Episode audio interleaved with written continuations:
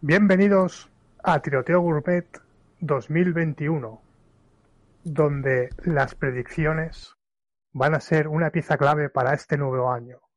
Y yo os voy a predecir que ahora va a venir la música.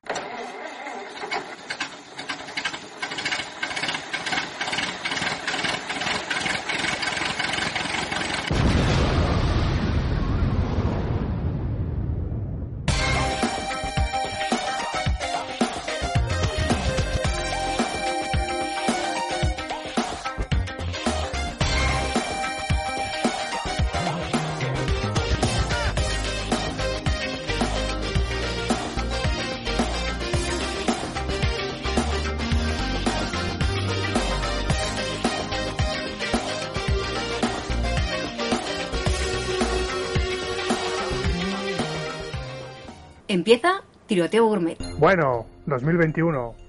¿Qué tal, Interroban? ¿Cómo llevas el año? El nuevo año. Pues como si no hubiese pasado, la verdad.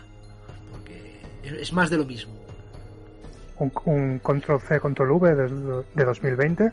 Pues prácticamente, la verdad es que sí. Como mucho hemos cambiado y ahora pues tenemos el, el mal tiempo y la nieve.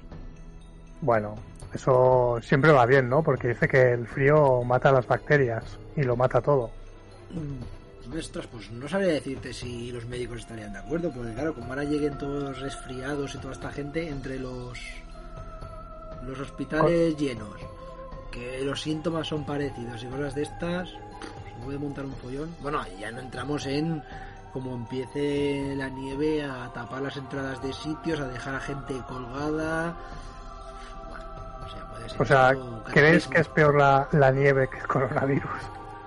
No es que sea una cosa peor que la otra. El problema es que todo junto es como. Es, es el apocalipsis.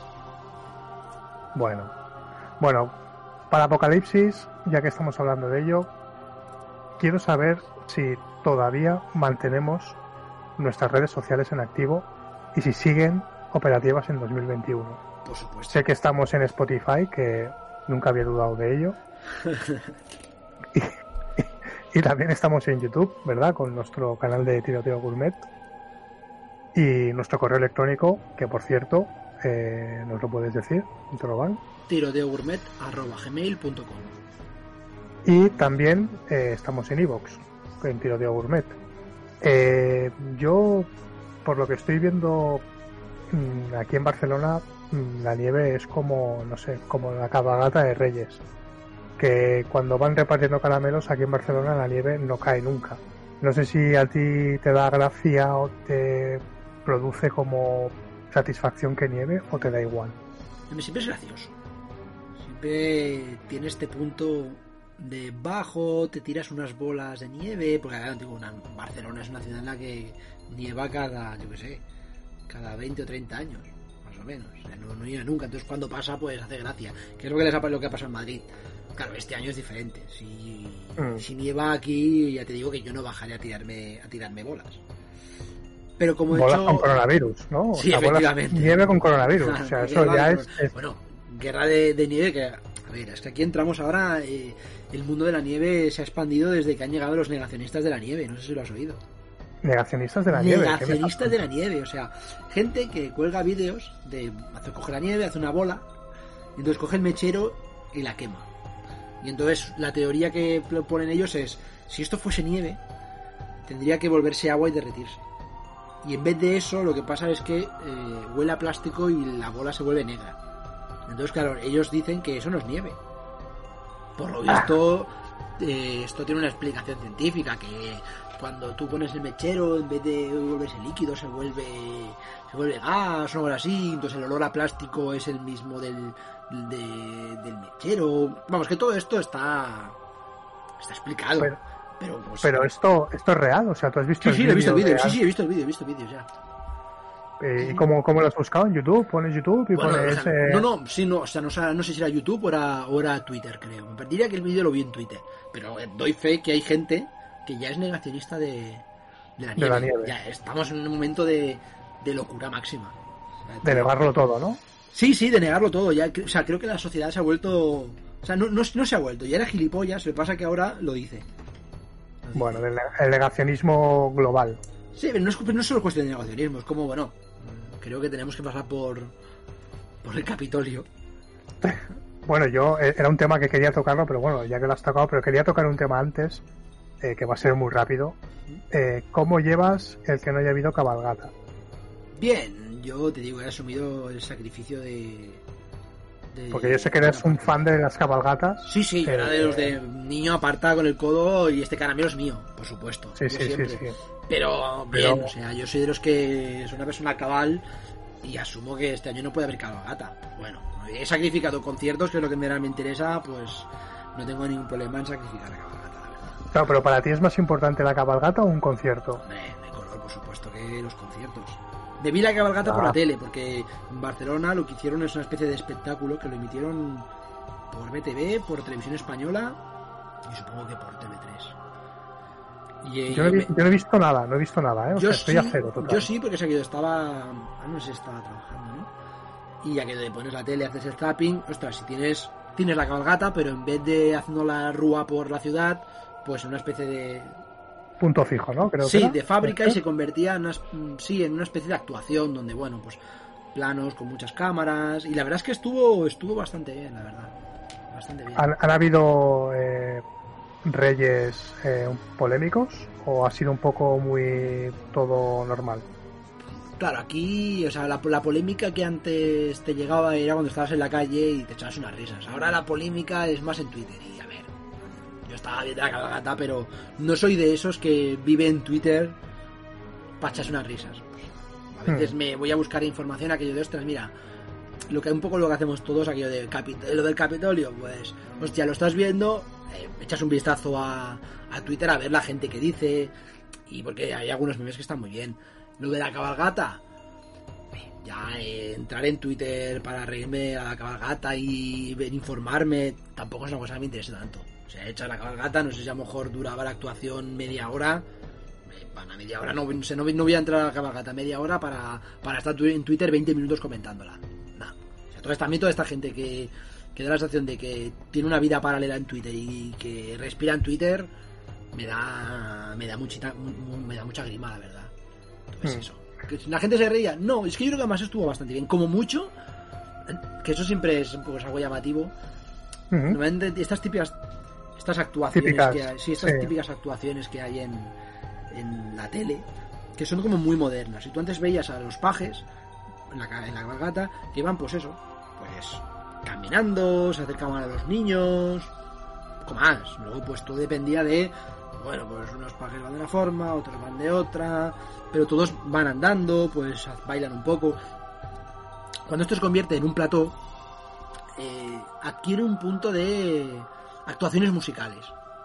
Y entonces, pues yo que sé, ves a los pajes del Rey Negro, pues rapeando. Bueno, yo del Rey Negro no sé si también a lo mejor lo de los Reyes. Rapeando y haciendo breakdance, que visualmente está muy bien, pero te, llama la atención. Es de para hostia, ¿en qué momento la cabalgata de Reyes, que era para niños, se ha convertido en un producto para adolescentes? Claro, que, tiene sentido, porque en el fondo es para los. A ver, no vas a tener a. Si, si, si tú mantuvieses el, el perfil de la cabalgata en la tele, no sería para todos los públicos. Sería, pues eso, Mm. para niños. Pues eso, vendría el paje y sería una especie de, de Club Super 3 o Club Megatrix. Pero para bien, la verdad es Sí. que más allá de que te puedas echar unas risas con estas cosas, que siempre se presta, siempre se presta, pero es divertido. Te digo, creo que las risas en este caso han estado en otros lados, que es en Madrid, cuando aparecieron los pajes de los reyes, que parecieron los Power Rangers. No sé si, ahora no sé, no sé dónde fue, creo que fue, creo que fue, creo que fue en Madrid, me parece. Que hicieron una especie de octavillas con los Reyes Magos, al negro lo hicieron blanco. ¿Cómo, cómo, cómo? Pues la, la octavilla salían los tres Reyes Magos, los tres eran blancos. ¿Ah, sí? Sí, o sea, cosas de estas que. que ya no llega un momento que ya, ya no o sea, te lo tomas un poco a broma porque. Porque lo contrario sería un poco ya entrar al trapo siempre. Luego, aparte, también hubo. No, no sé si no sé si, si fue yo, porque te digo, eh, esta- estas. Estas trifulcas un poco de, de patio de colegio. Bueno, los, los, los Reyes Magos, eh, desde un principio, cuando se inventaron, eran blancos, los tres. no Luego fue en el, en el- luego fue en el siglo XVII cuando un pintor inglés, creo que fue, eh, pintó al rey Baltasar negro para darle un toque como más de misterio y no sé qué historias. Y a partir de ahí lo fueron copiando. Pero bueno, mm, doy un toque de cultura general, ¿vale? Para la gente que vive en Barcelona, aquí en el MENAC, el museo que hay aquí en Montjuic. No sé si has sido tú, Pinto Robán. Vez, vamos. Esto juego que las, las exposiciones cambiarán. Bueno, pues ahí, bueno, están siempre las fijas, que es el Renacimiento, bueno, todo lo que ha habido aquí en Cataluña con el tema de expolio de iglesias, de, de lo que era antes Castilla, la Cataluña, bueno, etcétera, ¿vale? Entonces aquí en, en, el MENAC hay una exposición de frescos reales, de que se han ido eh, restaurando de capillas que han habido en diferentes partes de Cataluña y en una de ellas eh, que creo que también está en, en Aragón, no sé dónde, bueno, que pintan el advenimiento de Jesucristo y pintan, eh, pues bueno, el, lo que es el nacimiento de Jesús con los tres reyes magos de diferentes épocas. Y yo tengo pues la foto mítica de los tres reyes magos con, que son blancos trayendo pues eh, el incienso, la mirra y el oro. ¿Cómo es? O, eh, oro, incienso y mirra, puede Sí. ser. Sí. Pues eso. Y, y claro, y ves, y ves que durante muchos siglos ha sido así hasta el siglo XVII. Si alguien quiere verlo y, y cerciorarse de lo que digo yo es verdad, que vaya. Tengo fotos, ¿eh? De hecho, o sea que sí. Hay documentos. Si, si, que- si queréis pedir la verificación, por favor, escribirnos a tiroteogourmet.gmail.com y pedir las pruebas que os la enviaré. Bueno, esto Vale, lo decían o sea- como, como Papá Noel, ¿no? Que decían que realmente era verde. Sí, creo que sí. Sí, y el rojo por. Coca-Cola. Creo. Tengo Sí, eso. sí, sí. En lo de Papá Noel sí es verde, sí, pero también habían otras historias también y de que en realidad el, el olenchero en, en- aquí en el País Vasco era como una especie como de mm, ramificación del Papá Noel, pero que, que era como lo era no sé una, un- no sé movidas que ahora no estamos para Hacer para este podcast porque entonces tendríamos que haber hecho el ritos navideños que por cierto podríamos haberlo hecho pero no vamos a hacerlo porque ya no toca. Pero para el próximo pues sí podemos hacer ritos navideños y hablar de ello. Eh, pues lo de los tres reyes. Bueno eh, pues ahora vamos al tema que has sacado tú hace un momento. Así rápidamente o lo que nos dé. Eh, Capital Capital City. ¿Qué? ¿Cómo lo, cómo lo viste? Yo lo vi con. Tengo dos ojos, cada ojo lo veía de una forma diferente. Ya, ya te, te, te doy las dos formas y tú me dices por dónde quieres tirar. Porque tengo una que es la de la distancia y la frívola, que es un poco, Ujú. pues. Saco las palomitas y me echo unas risas. Y disfruto, la verdad es que disfruto mucho. O sea, con las desgracias y las miserias y los problemas americanos, disfruto por un punto de tirria. Les tengo. Por otro lado, tengo ya la, la opinión o la visión más seria. Cuestiones políticas o lo que representa para la sociedad. Tú puedes tirar del. Tú, tú puedes ahí apelar a, la- una de las dos partes, a las dos, o. Bueno, yo, yo tengo, yo más que nada, eh, porque me estoy informando un poco del tema de, y he estado hablando con gente y, y tengo, incluso me ha sorprendido eh, mucha gente dándome opiniones que pensaban que iban a ser de una manera, pero mm, han sido totalmente contrarias. Y luego también lo que es la repercusión, también me ha sorprendido mucho en algunas repercusiones que han habido que también lo quiero comentar. Pero bueno, vayamos primero por tu parte, la- tus, tus puntos de vista. Si quieres comentar los dos así brevemente, o como tú lo quieras comentar. El frívolo es puro disfrute. Es ver eh, los actos del Capitolio como si estuviese viendo la cabalgata.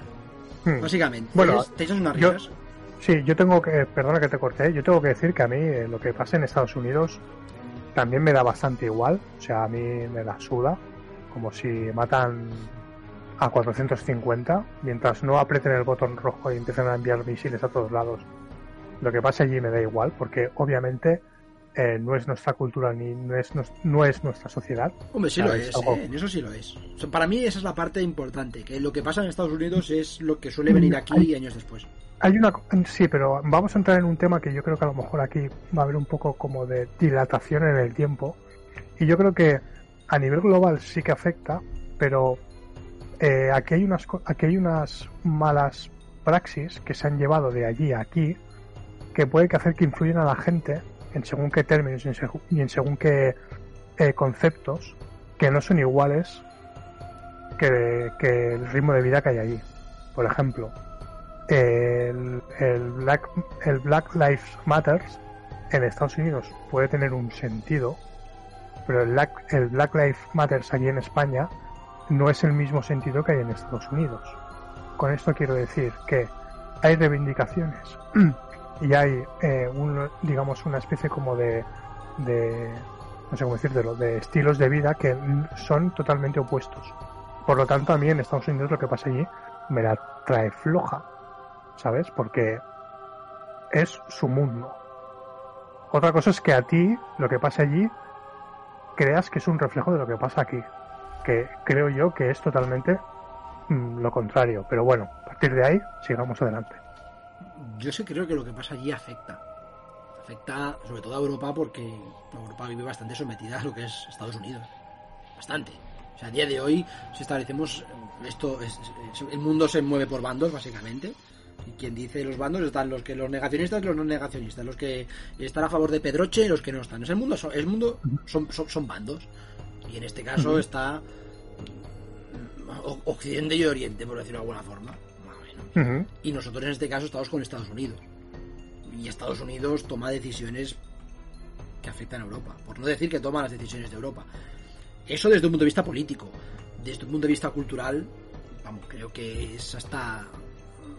Es obvio y palpable que vivimos la cultura americana.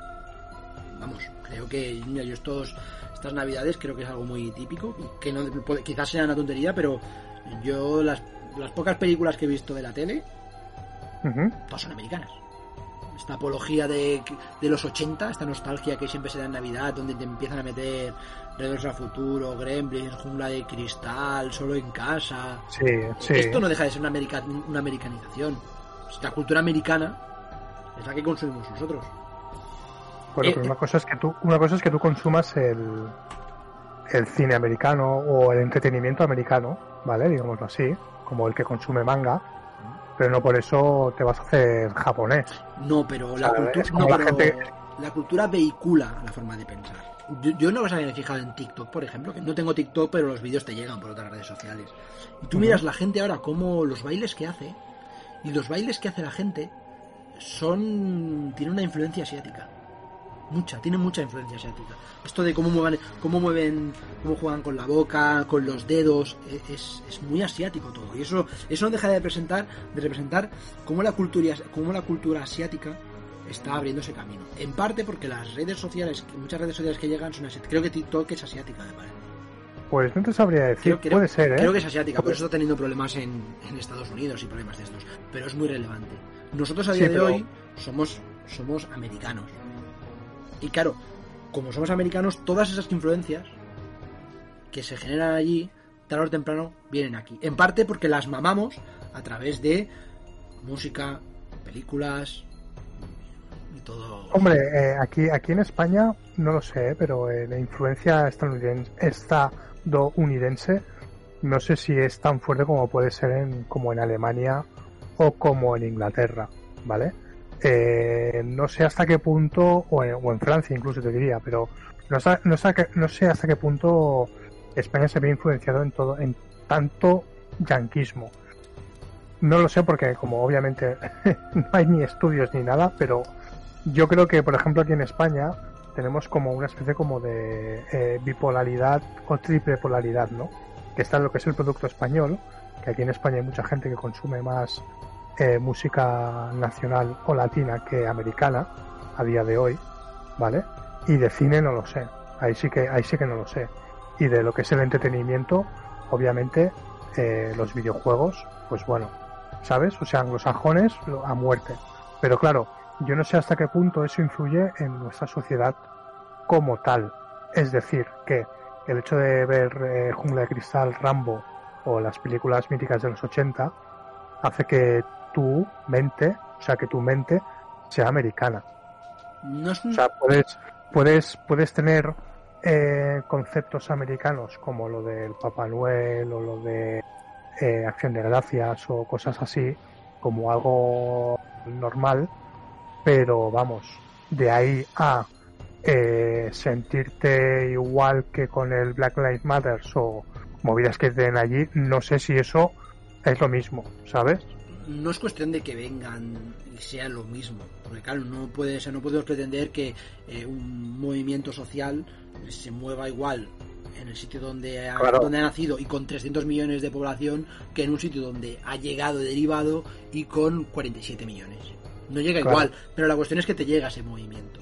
Desde la manera que te Sí, llega el exacto. movimiento del Black Lives Matter, te llega el Me Too y te llega el Jungla de Cristal y te llega esa música sí. latinoamericana que tú hablas, que está totalmente americanizada. Porque ya me dirás, Jennifer López, las. Bueno, Shakira vive aquí en Barcelona, pero la Shakira y los Marc Anthony, todos estos, vamos, han mamado cultura americana mm, por todos los Bueno, lo, lo que lo que se está llevando ahora, por lo poco que he visto de la MTV, Bueno, en TV ya no es-. No ya, pero los premios, eh, los eh, eh, Grammy Awards, sí. MTV Awards o esto, eh, lo que se están llevando la palma o lo que se está llevando como ahora New Age o como quieras llamar, es el, el- la música latina de, de, de latina, o sea, el, el, el tío que viene de Cuba, que se queda en Estados Unidos y produce música, claro. ¿sabes? Pero por eso, pero no te Pero llega la pero- música pero- cubana. Pero es- la música, es- la es- música de un cubano afincado en, en- en Norteamérica. Claro, pero que no promueve la cultura americana. Sí lo hace. Sí lo hace. Mm. Sobre todo, sobre todo ahora, es como el trap y todos estos. Tienes el, puedes encontrar el trap que viene a ser de un poco de nacional, por decirlo de alguna forma, Mm, que propone un canon bastante americano, porque es un, es un, un trap bastante mediado por el, por el capitalismo. Eso tienes que ver todos pues con las joyas, el dinero, el consumo. Yo, más, a veces incluso creo que eh, alardean del dinero que tienen. Hmm. Bajo la excusa esta de yo me lo he ganado, yo también merezco, en ser de clase baja, merezco merezco gastar dinero, me lo gasto en lo que quiero, que me parece bien, pero que no deja de ser una especie de incitar a, a esa compra, a esa vivir a través del, del dinero, que no deja de ser una actitud totalmente americana. Y luego ya, ese, ese por un lado tienes ese trap nacional que bueno, podríamos estar, podría estar un poco eh, manchado, dado de esta cultura española más cañí, por ejemplo tienes un punto el Rosalía, que bueno, el flamenco, el rollo de calle, habríamos que habría que ver hasta qué punto no es también influencia americana, tendría que ser la, la del Bronx y todo este rollo, pero luego lo dado tienes la cultura americana que o el trap más anglosajón, que ahí sí que encuentras un poco el, el paradigma este de el típico rapero con tías buenas. y, Pero eso es de hace ya, eso es de la época de los 2000.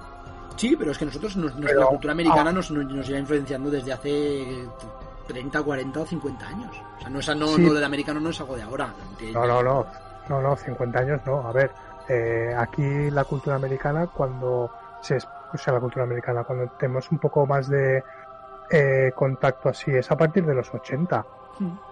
más o menos. Por eso te digo que no sé cuánta influencia tiene más Alemania, que lleva desde el 45 con influencia americana, que cualquier otro país, como Francia, como Inglaterra, como, ¿sabes? Sí, no, pero yo no, Incluso- no establezco diferencias entre Alemania tiene más, Alemania de Inglaterra tiene menos. Yo no entro en las diferencias. Toda Europa, la mayoría de parte de Europa, sobre todo esta parte occidental, está americanizada. Luego, posiblemente Reino Unido, que, que, que tienen el idioma en común, pues seguro que ha llegado mucha más, porque no necesitan eh, un intermediario para que llegue. Ya lo pueden consumir ellos directamente. Y- E Internet ha hecho mucho. Tú antes te llegaba lo que, lo que la industria, por, de- por decirlo de alguna forma, eh, te, te proveía. Ahora con la globalización ya no es así. Tú vas, como ya, como ya estás, estás educado en esa cultura, directamente vas a buscarla. Ya. Bueno, sigamos adelante con lo del Capitolio. claro, un, eh, un día realmente es muy interesante un poco la, cómo la cultura americana, cómo vivimos nosotros la cultura americana, me parece que no, pero ahí está. Bueno, es, es, es un tema bastante interesante que podemos hacer un podcast entero de ello. Sí, sí, ya, Eh, ya- ya- un momento que hemos hecho tantas, hemos hecho tantas veces lo de podemos hacer un podcast, podemos hacer un podcast que creo que siempre se nos empiezan a acumular las ideas. Que por lo tanto Sí, sí, sí.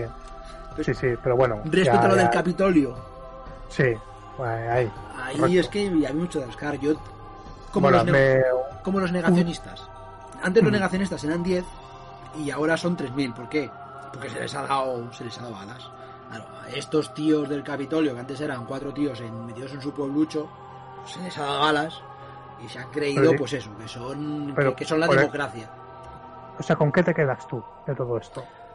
A ver, es que para mí el problema que hay en el Capitolio, que hasta tu punto el problema no es lo de Capitolio, sino, ya lo he dicho alguna vez, es un poco hay que ir a la causa. Y la causa no es el Capitolio, el Capitolio es una consecuencia. Creo que en- simplemente el hecho del Capitolio es alguien nos ha azuzado para que vayan. Y, por ahí seguro que está Trump, que se demuestra en el hecho de que ahí la policía no hacía nada. Porque yo te digo, a los de Black Lives Matter y todos estos, ya te digo que a estos no los dejan entrar en el, en el Capitolio. Hay un poco esto que ya no si lo llaman falsa bandera, creo, que es un poco cuando eh, el, el- el mismo gobierno organiza el pitote y luego se hace un poco la víctima. Pero cuando es él, realmente es él el que lo ha organizado. Lo que te digo es, para Eh. mí, para mí está el hecho concreto que está organizado por, por Trump. O sea, ¿tú crees que es de lo que eh, Trump promovió en, la, en, la, en, el, en el meeting que hizo y que alentó a la gente para que fuera al Capitolio asaltarlo? Sí, posiblemente sí. Pasa que luego se le fue, luego creo que Trump no tenía previsto que esto se le fuese tanto de las manos. Pero, si te digo, pero Sí. para mí el problema no está en el hecho del Capitolio. Creo que la cosa, yo digo, viene más de atrás. Que es lo mismo que pasa en España con Vox. Por eso, por eso también te decía lo de lo que pasa en Estados Unidos llega aquí. Trump no deja de ser eh, el Vox de aquí. Es más, no, Vox no deja de ser Trump. Claro, no, no llega igual porque la fuerza no es la misma. Allí, pues tienen un 50% de la población y aquí tienen pues un 10, no sé cuánto será. Pero no es lo mismo, pero el, el- el efecto sí que llega. Según, según el CIS, que, va a ser- que será la tercera fuerza política. La cuestión es que eh, para mí el problema es que se está dando un, un- un problema a nivel estructural, no diría mundial, porque no es exactamente mundial, porque no todos los, pa- no, no todos los países son iguales, pero eh, llevándolo a Occidente eh, sí que es muy igual, porque tú esta, esta, ese ascenso de la derecha lo puedes encontrar en, en Italia, lo puedes encontrar en Brasil, lo puedes encontrar en Estados Unidos, lo puedes encontrar en, en España, en muchas partes. Yo creo que todo responde al mismo criterio. Eh, hasta tu punto, eh, la idea de capitalismo que tenemos. Creo que el capitalismo ha estado o se ha enfocado hacia beneficiar a los de siempre hasta que llega un momento en el que el, sistema ha tocado ha tocado techo ha tocado techo y en ese momento o lo, o lo reformulas o se empieza a resquebrajar. Y es lo que está pasando ayudado en parte por la globalización de internet. Entonces qué pasa cuando llega un momento en el que las sociedades de, de cada país eh, no encuentran una solución pues tienden a los extremos que vendría a ser un poquito también el nacionalismo catalán eh ¿Entrarían eh, aquí los, tor- los torrenses o los la Salta Congreso y todo esto? ¿O no los meterías en el mismo sitio? Mira, te digo, te- creo que no sé si te lo comenté una vez o no, pero si no te lo comento ahora. Para mí el problema no está en las acciones, sino en, en qué respalda esas acciones. A mí, o sea, yo como persona antisistema, más o menos que es antisistema, a mí que la gente entre en un parlamento o en el Capitolio, a mí no me parece, no me parece mal. Todo depende si ese movimiento está legitimado. Y eso es algo muy subjetivo. Es algo muy subjetivo. Entonces, claro, ese- para mí ese es el problema. Es que a mí la gente se meta en el Capitolio porque no tiene para comer, mm, porque, eh, como en, España sería porque andaba el dinero en los bancos, a mí me parece súper lícito. Es como lo que hablábamos en su momento de robar para comer. Pues yo creo que robar para comer pues es lícito. Entonces lo veo bien. Ahora, que la gente se meta en el Capitolio porque consideran que les han robado las elecciones cuando Claro, es que Cuando aquí, se ha visto tengo que, que- hacer, aquí, en tengo que hacer un, principio aquí es- tengo que hacer un pequeño parón, ¿vale? Porque aquí hay eh, varios grupos de, de lo que será eh, lo del Capitolio y se junta varias gente. Eh, lo digo porque he estado viendo eh, entrevistas a, a- a la gente del, del Capitolio. No sé si has visto alguna. no, no entrevistas. Y he, y he visto varias que decían, bueno, ¿y tú por qué estás aquí? Esto traducido al inglés, ¿vale? Eh, ¿Por qué vienes aquí? Entonces muchos dicen, no, porque eh, nuestro presidente Donald Trump ha sido engañado, estafado, tal. Y luego hay un gran grosso de gente que dice, no, yo no vengo aquí por Trump, sino yo vengo aquí porque Joe Biden eh, va a decretar que las normas anti-COVID sean de nivel estatal, o sea, que, que- todos los estados de Estados Unidos, eh, digamos que quiere hacer como una similitud de lo que se está haciendo en Europa en Estados Unidos. Y que mucha gente está en contra de eso porque va a perder puestos de trabajo y no quieren eh, llevar la mascarilla o no quieren seguir las normas establecidas por la OMS o por lo que quieran, ¿vale? Es eso es una de las grandes cosas que hace que la gente esté en contra de Biden. A partir de aquí hay varios grupos de gente que se han juntado. Y aquí ya punto, punto y aparte. Ahora si quieres continuar. Esto es como cuando aquí en, en- en España ganó el PP y al día siguiente tenías a los partidos de izquierdas movilizados porque había ganado eh, porque había ganado Rajoy. Como que no estáis de acuerdo. A ver, si vosotros vais a las elecciones y perdéis, lo que no puedes es, es quejarte el día y salir a la calle.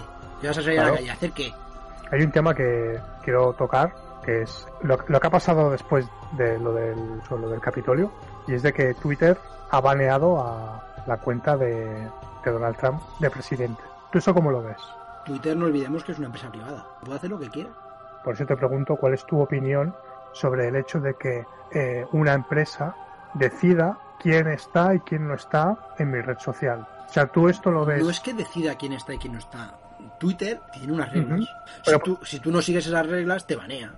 Pero te pongo un ejemplo, ¿eh? ¿Cómo puede ser que hayan es- presidentes o dictadores en Twitter o gente que es genocida y esté en Twitter y no esté baneada? Bueno, pero una cosa es que sea genocida y otra cosa es que, muer- que, que muestre esa opinión en, en la red. sí. Eh, claro, yo, yo aquí veo que poco a poco se va un poco a lo que mande Twitter. Pero- Si Twitter dice, no, no quiero que se hable de, yo qué sé, del genocidio de los judíos en la Segunda Guerra Mundial y el que hable queda baneado. Claro, ese es el problema de darle poder a las redes sociales. Claro, aquí pero- esto pero es un poco como, hostias, cuidado, ¿sabes? Claro, sí, pero ese es el problema de, de las redes sociales. Cuando tú, de, cuando tú, eh, la, inf- la mayoría de información pasa por una empresa privada, es el problema. Por eso, por eso, por eso hay que abogar por lo público, porque tú cuando tienes algo público eh, puedes, puedes gestionar eso, puedes filtrarlo, puedes fiscalizarlo. Ese es el problema de las cosas privadas. Claro, tú a una empresa privada no vas a decirle, no, no, es que eh, esto no, no, no, no, no gestionas así tu empresa. Para- Me, me acuerdo en nuestra época que cuando ibas a las discotecas un poquito más decentes tenías que llevar zapatos. Sí, Tú eso era ilegal. ¿Eh? Eso era ilegal. Bueno, no, es podías- muy ilegal, no. Se supone que la discoteca tiene ese derecho. Tiene que haber una pegatina que te Claro. ponga... Claro, pues Twitter es igual. Twitter, cuando tú aceptas la cuenta, tú has aceptado Claro. todas las, toda todas las, las Claro, reglas. Claro, aquí es donde yo vengo ahora y digo, ¿crees tú que se tendría que revisar y se tendría que hacer que una red social o un medio de eh, comunicación tendría que estar regido por unos mínimos en cada país como reglas de libertad de expresión? Para mí el debate eh, va más allá de lo que tú planteas. Pero tú lo planteas en, en- en- en forma de libertad de expresión. Y sí, y existe. El problema es cuando esa especie de expresión es interpretable. Claro, cuando tú, cuando tú entiendes que tienes un presidente del gobierno que está mintiendo, ¿eso es libertad de expresión? La, la disidencia o la crítica social siempre ha estado eh, tanto en papel como en una plaza diciendo que el que el manda más es un mentiroso. Eso siempre ha estado ahí. Otra cosa, otra cosa es que tú eh, con la tecnología ya has avanzado y que de una manera, digamos, mirándote poco a poco, la disidencia la eliminen a lo que ellos creen que es disidencia. Es decir, si tú no puedes criticar a tu presidente del gobierno porque es el presidente del gobierno, entonces, ¿qué, qué puedes hacer? O sea, yo no puedo decirle al presidente voy a matar, porque eso ya es eh, un atentado contra la, la persona. Claro, O sea, no puedo decirte que es libertad yo- de expresión. yo, sí, pero a ver, pero es lo que te estoy diciendo. En las, en las leyes, digamos, de libertad de expresión, una cosa es que yo diga, ¿hasta dónde hay libertad de expresión? Hasta cuando atente contra la vida de alguien. Si yo te digo, no, es que fulano de tal es un gilipollas, pero es un hijo de la gran puta y su familia va a morir. Pues eso es atentado, ojo, eso es atentado eso- honor. Eso es una calumnia que va en contra del el- el atentado de la vida. Sí, pero lo puedo decir que es un gilipollas. Sí, pero te puede caer ¿correcto? una denuncia. Te puede caer una denuncia. Sí, pero que digamos que hay una barrera donde tú puedes decir, vale, tú le puedes decir que es un gilipollas, pero que se muera su familia o voy a matar a su familia, entonces ya no. Entonces ahí es donde ya atenta. Pero me refiero que lo que hay antes, o sea, antes de cruzar esa línea del te voy a matar, ¿tú crees que podría todo el mundo tener derecho de decirle a cualquiera que es un gilipollas. A ver, yo, yo creo en la libertad de expresión, pero le digo que, que como creo en la libertad de expresión, creo en, en, que, en que una empresa pueda poner sus propias normas para su plataforma. Claro, claro pero entonces, tú, entonces para ti, ¿tú crees que no habría que haber, o sea, tú crees que las redes sociales tendrían que ser siguiendo como están y que cualquier persona que tuviese una idea diferente a lo que hay, ahora, por ejemplo, en Estados Unidos, que yo no es que esté a favor de Trump ni nada de eso, sino digo que si, por ejemplo, hay alguien que dice, oye, mira, yo no estoy de acuerdo con las leyes del coronavirus y que por eso le baneen, yo eso, en eso no estoy de acuerdo.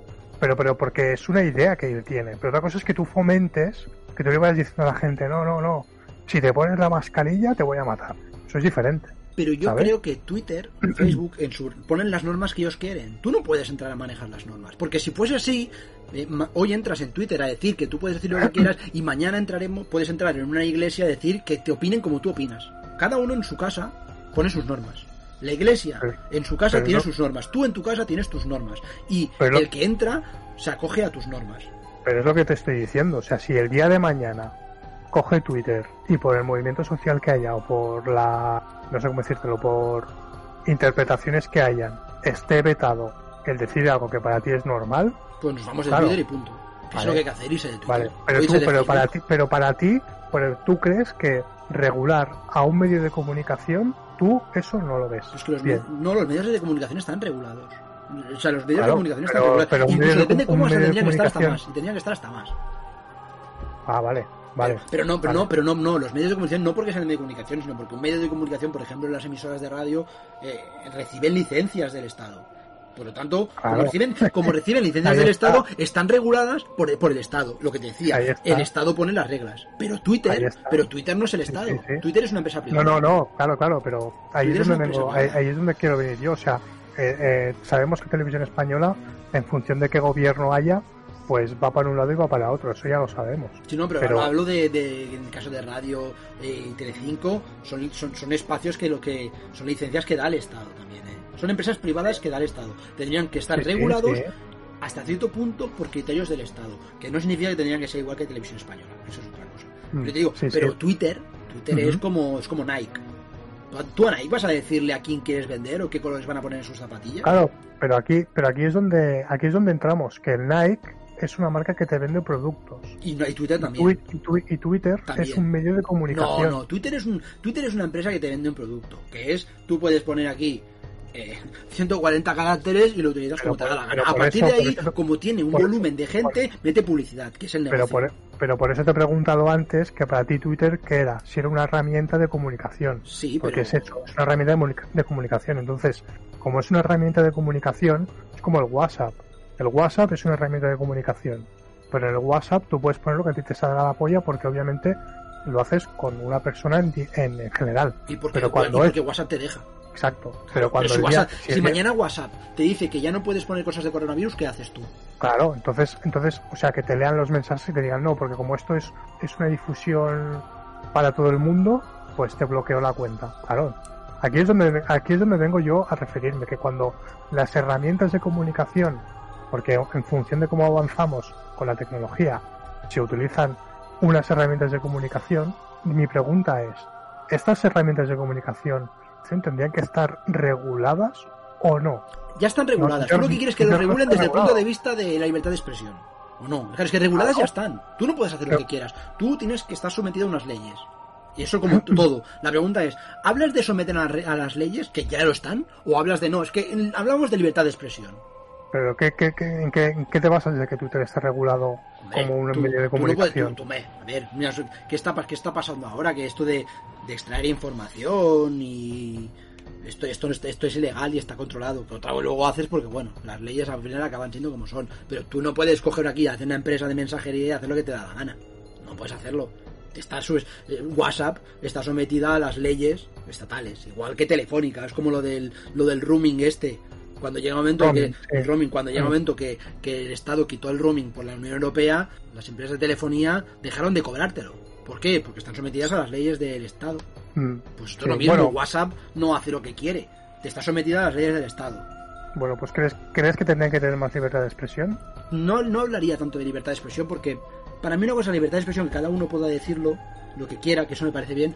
Y otra cosa es cuando eh, lo, lo de las fake news. O sea, para ti el concepto de fake news, ¿cómo lo gestionas eso? ¿Dejas que cada uno haga lo que quiera? Es que aquí se mezclan muchas cosas porque obviamente las, las fake news son bastante difíciles de, de encontrar. Bueno, difíciles, tienes que tener un equipo para contrastarlas, para saber si eso es verdad, si es verídico lo que dice esta persona. Eh, dentro de las fake news hay gente que caldea el ambiente y generando controversia. O sea, eso, es, eso está claro. A lo que yo, y resumiendo un poco ya, cambiando un poco ya del tema, a lo que yo quiero decir es que todo esto, lo que ha venido con el, con el, con el, con el Capitolio y demás, que Estados Unidos tiene una complejidad política y social que yo creo que en ningún país la tiene igual que allí. Por lo tanto, eh, las causas son múltiples y las rencillas internas son, pues, pues digamos, eh, de, de, por vida. Por tanto, el consenso que puede, que puede tener el pueblo americano con algo, pues es eso, que venga unos extraterrestres y que los vayan a matar y se unan todos, o, o un daño global general. Pero Estados a partir de ahí, Unidos es un país en decadencia. Y ahora está empezando a resquebrajarse. Claro, mm, mientras antes era un país, éramos la primera potencia del mundo, y claro, todos Mm. unidos porque somos la puta polla. Ahora ya están Mm. dejando de ser la primera potencia, y entonces es cuando, cuando ya no es lo mismo la costa este que la costa oeste. Porque ya no hay para todos. Y entonces es cuando se empiezan a picar entre ellos y se polariza. Y, lógicamente lo hace a Mm. través de la política. Eh, ahora va a pasarlo mal. Han aparecido otros países que tenían una política a largo plazo, como viene a ser China, y le está, le está comiendo la tostada. Entonces, bueno, pues cuando tú, cuando tú eres el número uno y dejas de serlo, pues pica, pues pica, y ahora pues está rascando. Mm. Sí, bueno, al final, al fin y al cabo, como se tiene que reestructurar en, sí, en sí mismo Estados Unidos, Mm. bueno, mm, ya veremos a ver qué es lo que pasa. Y con el ya veremos, eh, vengo con el tema que es el, el tema de nuestro podcast, que son las predicciones. Como cada año que empieza siempre hay gente que hace, pues bueno, valoraciones del año, eh, que dejaré de fumar, que me voy a poner cachas, pero, pero yo quiero ir más allá que son las predicciones que yo creo que hubo una muy famosa. Bueno, más que predicción, hay muchas. Sí, profecías. Digamos que están los profetas de la, os- en la oscuridad. Es gente que dice, ojo, que va a pasar esto tal año. Y claro, te coges, te coges con los menos en el diente y dices, pero qué coño me estás contando. Y vamos a ir un poco por orden, ¿vale? Hay muchas. Yo voy a hablar de, de las que me han parecido más curiosas y las que son más conocidas. Y bueno, y tú, Interrobank, si quieres comentar, obviamente me, me paras y me, vas, y me vas diciendo, ¿eh? Voy a empezar por la que nos pilla más eh, a los millennials un poco más de lleno, que es el efecto 2000, que para aquella gente que no sepa lo que es, pues bueno, el efecto 2000 es que cuando iba a llegar el 2000, en las computadoras o en los ordenadores antiguos, para ahorrarse por el tema de memoria y el tema de bytes y demás, las fechas se ponían pues con dos dígitos, por ejemplo, el 0 del 1, del 0 del 3, del 82, porque casi ocupaban menos memoria. Y entonces, claro, obviamente, como ha evolucionado la informática, que era una pasada, pues claro, a todos los ordenadores que ya se compraban a partir de los 90, eso ya no tenían ese problema. Pero hubo un iluminado que dijo, pero en la Unión Soviética los ordenadores siguen estando igual que en los años 70, por lo tanto, cuando llegue el 31 del 12 del 99, se va a reiniciar todo y van a lanzar todos los misiles y va a haber un error y va a haber una guerra nuclear. Claro, entonces ahí se generó como una especie como de, de, de caos mediático. No sé si tú te acuerdas de los anuncios que hacían de informática de prepárate para el efecto 2000 con el programa tal de Windows no te va a pasar o actualízate para que no te pase. No sé si te acuerdas tú de eso. Sí, alguna cosa de esas, de esas vi, que luego todo se quedó en agua de borrajas, ¿no? Exacto, todo fue nada, que todo el mundo estaba como diciendo, no, no, no, si ya mi Pentium 3 ya está, vamos que si está, vamos, actualizado para hasta el 3000. Y bueno, mucha gente sí que es verdad que tenía empresas muy arcaicas tenían ordenadores pues bueno muy antiguos que no se habían actualizado en su día y tenían pues bueno ese problema. Pero ya te digo era algo muy muy muy poco usual. O sea era algo que digamos que, que si le afectó a alguien el efecto 2000 que se quede ahí que no se y que se reinicie. Y ya está saldría más a cuenta. Pero bueno una de las teorías era esa. Los controladores aéreos se reiniciarían, eh, los controladores de, la, de, los misiles nucleares de Rusia petarían, bueno, un cacao.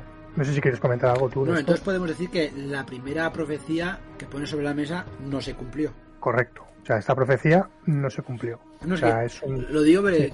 Quiero ver de, de, las profecías que me has traído hoy cuántas realmente se cumplen. Ah, bueno, te, tengo una guinda. Ah, que tengo, tengo una guinda muy buena que la dejo para el final y yo creo que es un poco como para reflexión. Pero bueno, eh, luego, mmm, no sé si quieres tú comentar alguna. ¿Tienes alguna tú de profecías? O no, no, no, o sea, aquí especiales no. Especiales no. Vale. Tú tiras las que tienes y ya. ya vale. Vamos a hacer un pequeño alto en el camino y es que han, han habido mu muchos profetas, sobre todo a nivel europeo. El más conocido es nuestro amigo Nostradamus. Él predijo muchas cosas. Predijo lo de la, Primera Guerra Mundial, la Segunda Guerra Mundial, supuestamente lo de las Torres Gemelas, incluso sobre el asesinato de, bueno, de un papa eh, que predijo su muerte. Bueno, muchas. Y tuvo una muy curiosa, que aquí se juntaron varias, que es, se juntó el 2012 de los mayas con el Nostradamus. Tú dirás, ¿cómo lo predijo? Pues el pavo este cogió, hizo como una especie como de poesías, ¿vale? Como de versos. Y a raíz de ahí la gente los interpreta. Pero claro, ¿qué pasa? Que aquí los interpreta, aquí cada uno como lo ve. Tú te lees el, lo que es el verso o lo que es la, el poema y es un poco como diciendo, bueno, eh, dos eh, águilas chocarán contra el imperio de no sé qué y se destruirá y, y renacerán en, en, sobre las cenizas. Si quieres te la leo porque la tengo seleccionada. Ah, la tienes, sí, ah, vale. Hombre, yo he sacado de Nostradamus tres o cuatro de estas de.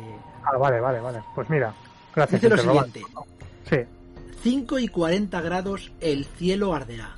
Fuego acercándose a la gran ciudad nueva. Al instante, gran llama esparcida saltará.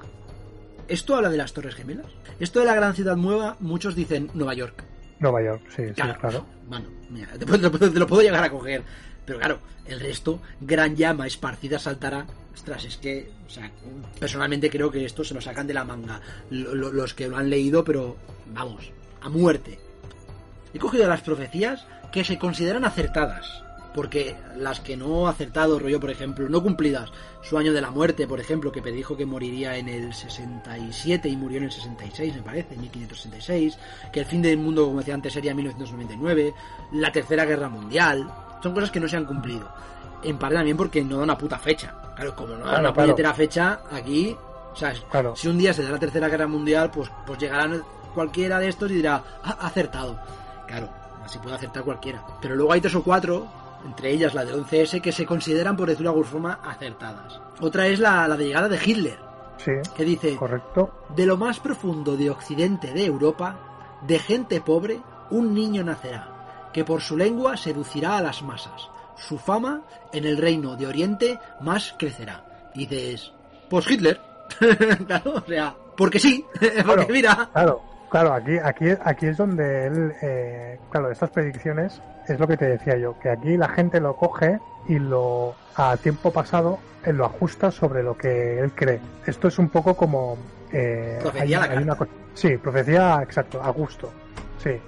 Eh, aquí hay, un, hay una cosa también muy curiosa, que hay una Biblia, que no sé si es de la de los judíos, no sé qué Biblia es, que hay una paranoia, que es de que en esa Biblia hay profecías internas, o sea, dentro de esa Biblia, en función de cómo la buscas, puedes encontrar profecías del futuro, ¿vale? Y lo hacen con unos cálculos matemáticos, bueno, hay un programa para sacarla de ahí, bueno, una fumada que flipas. Pero es muy, muy Nostradamus, es decir, que tú lo puedes leer y puedes decir, ¡buah! No te dice el Boeing 747 a las 4 y 25 va a estallar. No, no, no. Esto es un poco lo que dices tú, al gusto. No sé qué más tienes de predicciones de... Tengo, mira, tengo, Creo que- tengo una sí. que es la única que puedes decir, mira, vale, te la voy a comprar. Y ya te digo, un poco creo que podríamos incluso debatirla. Que es eh, el avión que cayó en los Andes, en 1972, más conocido por la película Viven, ¿Correcto? que dice la siguiente. La voz oída del insólito pájaro, sobre el cañón del respiral suelo, tan alto se elevará del grano de la tarifa que el hombre del hombre será antropófago. O sea, volvemos a estar ante unos versos totalmente interpretables. Pero puedo llegarte a comprar la, la profecía por aquello de que el hombre será antropófago. Yo creo que esta es la más clara, infinitas Sí. comillas. A ver, también, también hay que decir, y voy a romper una lanza, que alguien nacido en el 1500, si ve un avión, dirá, ¿esto qué cojones es? Y dirá, ¿es un pájaro? ¿O será algo? Y claro, tú como lo interpretas, como si tú de aquí, eh, de repente tú tienes visiones del futuro de aquí 600 o 700 años. A lo mejor tú ves un coche y para ti te piensas que es un coche, pero en realidad es, yo qué sé, tío, no lo sé. un microondas, no lo sé. ¿Sabes lo que te quiero decir? Sí, claro, pero yo creo que esto podrías aplicarlo a decir que la ciencia ficción, si en vez de convertirlo en formato novela, lo conviertes en tweets, poemas y dices, no, es que no soy escritor, soy profeta. Pues tienes lo mismo, pues hay, hay novelas de ciencia ficción que avanzan inventos. A esa, a esa gente no se le considera profeta o casi visionario, por decirlo de alguna forma. Mira, Steve Jobs, que tampoco sería alguien que dices es que ha visto las cosas, ha inventado pues tecnología y cosas estas, pero dice, ah, profeta, no, no es un profeta, simplemente es un tío, un visionario de la tecnología. Pero tío, creo, creo, creo que es en 2001 es el espacio, que de qué año es, no sé de qué año es. Del, del 68. Finales, No, de los, 60. finales de los 60, me parece bien. Eh, es antes de que llegaran a la luna. O sea, es del 69, Eh, pero a lo mejor es del 68, ¿eh? Pero en, la, en, la- en las- tienen escenas donde tienen tablets, Sí, pantallas planas. correcto. Claro, Sí, este sí, podríamos decir, es un profeta. No, bueno, forma parte de la ciencia ficción. Ahora, en cambio, según qué gente le dan esa especie de halo de no, es que acepta, acierta las cosas porque no, es que la voz oída del insólito pájaro, y dices, ah, es un avión. Que un tío eh, Claro, pero- avance un avión es lo mismo que si llega a Kubrick y avanza una tableta. Pero a ver, estamos hablando, estamos hablando de Kubrick en el 68 hizo la película, ¿vale? Y él hizo una visión de lo que podría ser el futuro con una base de tecnología. A ver, no estoy diciendo que las profecías de Nostradamus me las queda, lo que estoy diciendo es que lo que él interpreta una tecnología que él no ha visto, nada parecido en ello, no sabe cómo llamarlo. Entonces llamará como la voz insolente de un pájaro, que es el avión hace... Pues dirá, hostia, pues esto es un pájaro y hace este ruido, ¿sabes? No sé si me estoy explicando. Mm, Medias. O sea, a alguien del 1500, tú le enseñas un avión y él qué coño pensará que es. Pero no es claro, no es pensar en avión, es el hecho de que conciba que algo puede volar. Entonces, ¿cómo lo llama eso que puede volar? Claro. Pues un pájaro. Insólito Claro, pájaro. claro. Claro, eso es, pero eso es viable. O sea, Claro, no es claro. cuestión de que él piense en un, un avión, es cuestión de que él diga la posibilidad de volar. Claro, como el concepto de volar lo entiende como pájaro, pues pájaro raro. Y ya está. Entonces, nosotros a los que al cabo de los siglos decimos, el pájaro raro es el avión. Claro. Pero claro, la pregunta exacto. es, ¿es difícil concebir que algo pueda volar en 1500? Hombre, Yo te digo, tú. quizá se acerca más al concepto de ciencia ficción que no deja de ser eh, pensar cosas que no existen, que no a la idea de, Claro, de ver. pero en este caso te pondría Julio Verne. Por ejemplo, también Julio es un ejemplo. Julio, Julio Verne eh, estaba en 1800 y tenía su idea de lo que era, pues bueno, la tecnología, pero porque ya habían cosas que se iban acercando con el tema de los hermanos Wright con los aviones y todo esto ya se iba acercando el tema de, de, de las maquinarias y ya podías llegar a imaginarlo pero en 1500 que creo que lo, lo más avanzado era el retrete o sea a ver ojo Pero yo, No. yo creo que, lo que piensas, lo que se piensa es el concepto, no en el, no en el, no en el objeto. Es como si tú, si tú y yo hablamos, decimos eh, sí sí respirar en el espacio Sí, respirar sí. en el espacio. Es algo que no existe. Y entonces dices, no, no, eh, escafandra. Claro, nosotros conocemos en escafandra. Escafandra de aire. Y entonces, claro, dentro de mil años llegan e inventan algo que no se llama escafandra, que se llama burlú. Y entonces dicen, ah, escafandra de aire es el burlú. Claro, entonces dirás, pero ¿cómo una persona de hace 400 años pensaba en un burlú? No, es que no piensas en el burlú, piensas en el concepto, que es respirar el aire, y le das el nombre de la época. Nosotros escafandra, el pájaro. Claro. En el caso de Hitler Ahí- habla de, de un tío que viene de Occidente y que con la, la lengua seducirá a las masas. Joder, es que eso puede ser cualquier político. Puede ser Claro. Merkel. A- aparte de que Claro. según, según, según he podido en- oír por ahí y leer, esto de, de gente pobre, por lo visto Hitler no venía de la familia pobre, pero venía de la familia acomodada, normal. Por eso tampoco, No. tampoco, tampoco encaja.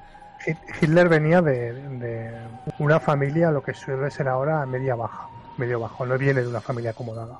De un estatus medio bajo. Pero quedaría en el aire. Pero bueno, También tenía, igual. volvemos otra vez a la interpretación. Yo creo que la mayoría de interpretaciones de estas de Nostradamus, que por lo que tengo entendido hizo casi cerca de mil profecías. Sí, no sé, alguna, alguna bastante, tiene que acercarse. Joder, es que por, por estadística, algunas acercan. Algunas se aproxima, y más cuando somos bastante de, de que nos gusta interpretar y que se adapten un poco, toda la realidad se adapte a lo que nosotros tenemos concebido, que nos han explicado y todo este rollo, la magia. Bueno, solo tienes que ver que hasta hace cuatro días eh, estábamos mm, hablando de tres reyes magos que traen oro, incienso y mirra, pues claro, el nivel de interpretación y de creer, no según qué cositas, pues nos mola, nos mola y nos gusta. No, no, sí, sí, sí. A ver, eh, todo lo que tiene que ver con la con saber lo que nos va a devenir en el futuro siempre va bien, siempre gusta. En eso te doy la razón. Eh, acotando un poco lo de la predicción de Nostradamus, en el 2012, no sé si Nostradamus, ahí ya no lo sé, ¿eh? no sé si también dijo algo del 2012. No, esos fueron los mayas. Sí, sí, no los mayas, pero no sé si Nostradamus dijo algo también de, de un ciclo de cambio, bueno, bueno, da igual. Fin del mundo en 1999, dijo. Vale, bueno.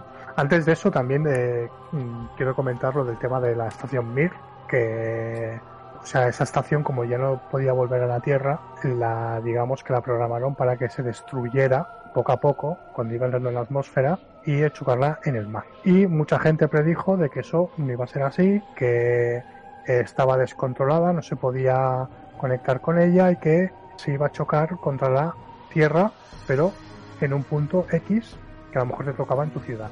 Y también hubo un poco de locura. Ahí, eso estaba entre el efecto 2000 y el 2012. O el 2010, no sé cuándo fue. Lo de la mierda, no me acuerdo. Eh, y ahora vamos a lo de los mayas, al 2012. Que tú de los mayas, eh, ¿has mirado algo? ¿Te, has, eh, ¿te suena? Me, me sabe poco, he cogido aquello de tres o cuatro profecías que tampoco se cumplieron, que una es la del fin del mundo, otra es que habría, porque los mayas también son un poco de esto de tenemos unos aquí una, una piedra, vamos a interpretarlas. Dos, un cambio de comportamiento en 1999. Sí, eso sí que es verdad. Tres, ola de calor que aumentará la temperatura del planeta. Y luego una nueva realidad de armonía. Estas cuatro profecías que pongo, todas son interpretaciones de, ah, no sé si son unas piedras con una especie de, de símbolos. Por lo tanto, volvemos Sí. otra vez a la idea de eh, nos sacamos la explicación de la manga. Pero además que no se han cumplido. Mm. Porque aquellos que, que piensan que se han cumplido no dejan de poner en práctica la hermenéutica esta de, bueno, la ola de calor que aumentará la temperatura del planeta. Bueno, Hmm. eh, hasta cierto punto, si ves que los ciclos suelen darse normalmente, puedes llegar a esa conclusión. Nueva realidad de armonía. Volvemos otra vez, los- las vida- la vida es cíclica y hay momentos mejores y momentos peores. Nosotros, a, a día de hoy, nosotros podemos decir que el mundo mejorará, igual que empeorará. Y tarde o temprano lo hará. Y luego, cambio de comportamiento en 1999. Aquí supongo que apelaría al cambio de siglo. Es, es muy fácil decir que cuando te pasas del 99 al 2000 pasará algo diferente, porque había un eclipse y no sé qué, que luego no pasó nada. Pero lo del 2012 decían que si... El problema es que los mayas tenían un calendario y lo tenían puesto hasta 2012. Entonces, el 2012 no lo entendían tanto como que el mundo se iba al garete, sino que era un cambio de era. Pero porque ellos tenían el límite ahí, cosa que tampoco ha pasado. Entonces, eh, ya hablamos de, ya hablemos de Nostradamus o hablemos de los mayas, joder, es que no se cumple nada. Y las pocas cosas que se cumplen, pues tienen más de lo que hemos mm, de, de Son cómo muy nosotros- interpretables. Sí, de cómo Son- nosotros hemos estado ahí mojando pan, que no de realmente algo veraz, porque eh, tiene la trampa de esa, que como no hay una puñetera fecha, pues claro, Mm. aquí nos, nos movemos entre, pues eso, No, entre, no- mil- no hay- entre nada- 1500 y el 4000. No, no hay nada claro en el sentido de decirte, fulano de tal a tal hora va a pasar esto. Claro. No hay nada, no hay nada que te diga, aunque no sepas su nombre, pero digas algo que, que te lo detalle tanto que digas, hostia, es que es esto, ¿sabes?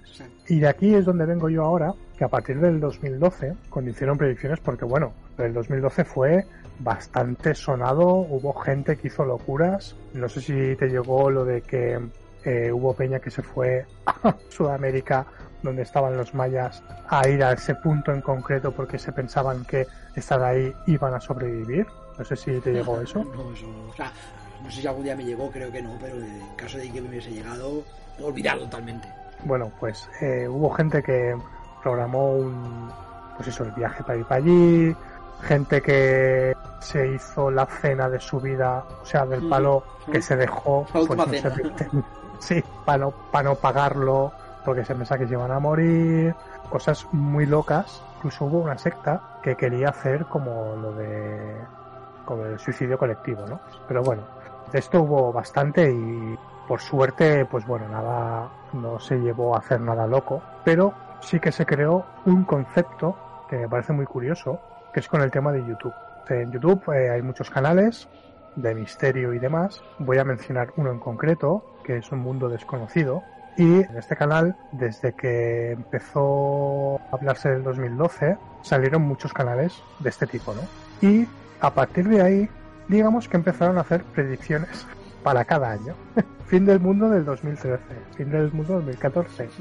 Se cogieron, y esto seguro que te ha venido al oído, predicciones de los Simpson.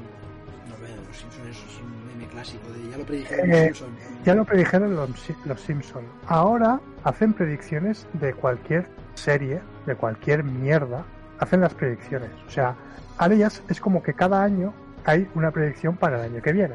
Es decir, hemos pasado de, hacer predicciones a cinco años a posteriori o tres años a posteriori a hacerlas para el año. Entonces, eh, en este lo pasa que no, no te lo he querido enviar, pero eh, este canal, en el mundo desconocido, ha hecho una predicción para el 2021, ¿vale? De todo lo que cree que puede llegar a pasar. Y entonces, ahora hace como una especie como de lo que hace televisión española, de eh, qué es lo que va a venir o, o lo que ha pasado en el 2020, pues, pero al revés, para el 2021. Pero una ¿Qué es lo pregunta, una pregunta. ¿Esto ya lo Sí. hice el año pasado? Sí, sí, sí. ¿Y se ha cumplido algo de lo que ha dicho? Eh, no te sabría decir. Hay cosas que sí. Bueno, hay cosas. Claro, es que te digo yo cómo lo hace, ¿vale? Coge diferentes medios donde se publican futuras predicciones o eventos que pueden pasar en el futuro, tanto en científico como de Makumakuru, ¿sabes? Y hace una especie como de conglomerado. Y entonces te va diciendo, en el 2021 va a haber una- un avance tecnológico en el campo de X. En, eh, va a haber un desglose de, yo que sé, de la economía en el país tal, ¿sabes? Cosas así. Lo del 2020 no tengo ni idea, porque tampoco lo sigo mucho y leí cosas del, de Kim Jong-un, de una guerra entre Estados Unidos y Kim Jong-un, bueno, pero lo que sí que sí, nadie dijo nada del coronavirus. eso es la verdad, no. Eso es la leche. Con lo fácil que era predecir el coronavirus, algo que afecta a, a- a toda la humanidad, que ha durado un año y nadie ha acertado. Dura, dura, Dura. durará. Que- bueno, ha durado un año. Para ver si durará Durará. un año y Durará. medio, dos. Y, na- Mira, y nadie no. lo, haya, lo haya dejado caer. Con esto yo creo Mira. que ya.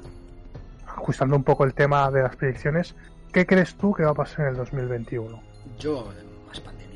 Básicamente, Más pan- sí. ¿Más pandemia? A Sí, ver, creo que desarrolla año- un poco eso No, porque me creo- has dejado es que un creo que poco... el, 2000 eh, el 2021 va a ser como el 20.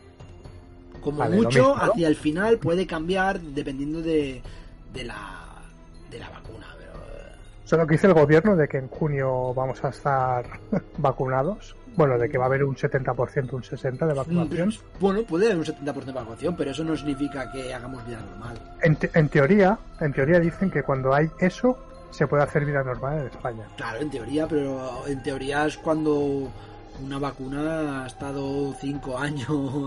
Todo esto. Bueno, ya, ya. No, pero hecho un año, que- falta ver.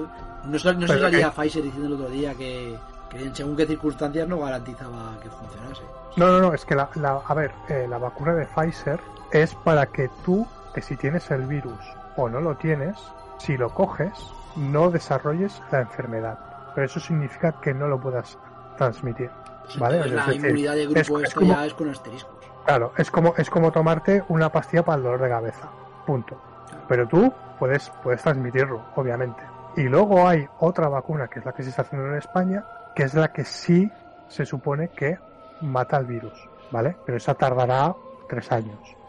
Pero la de Pfizer es la que evita que tengas eh, complicaciones. Que de ahí es donde se dice que si la gente tiene eh, la vacuna para que no tenga las complicaciones se podrá hacer vida normal. Que te dará igual si lo esparces porque como todo el mundo estará más o menos inmunizado sobre las dolencias, no que no va a tener el virus, pues se podrá hacer vida normal. Pero, pero bueno, digamos, sigamos adelante. O sea, ¿tú crees que el dos, tu predicción es que el 2021 igual que el 2020? Sí.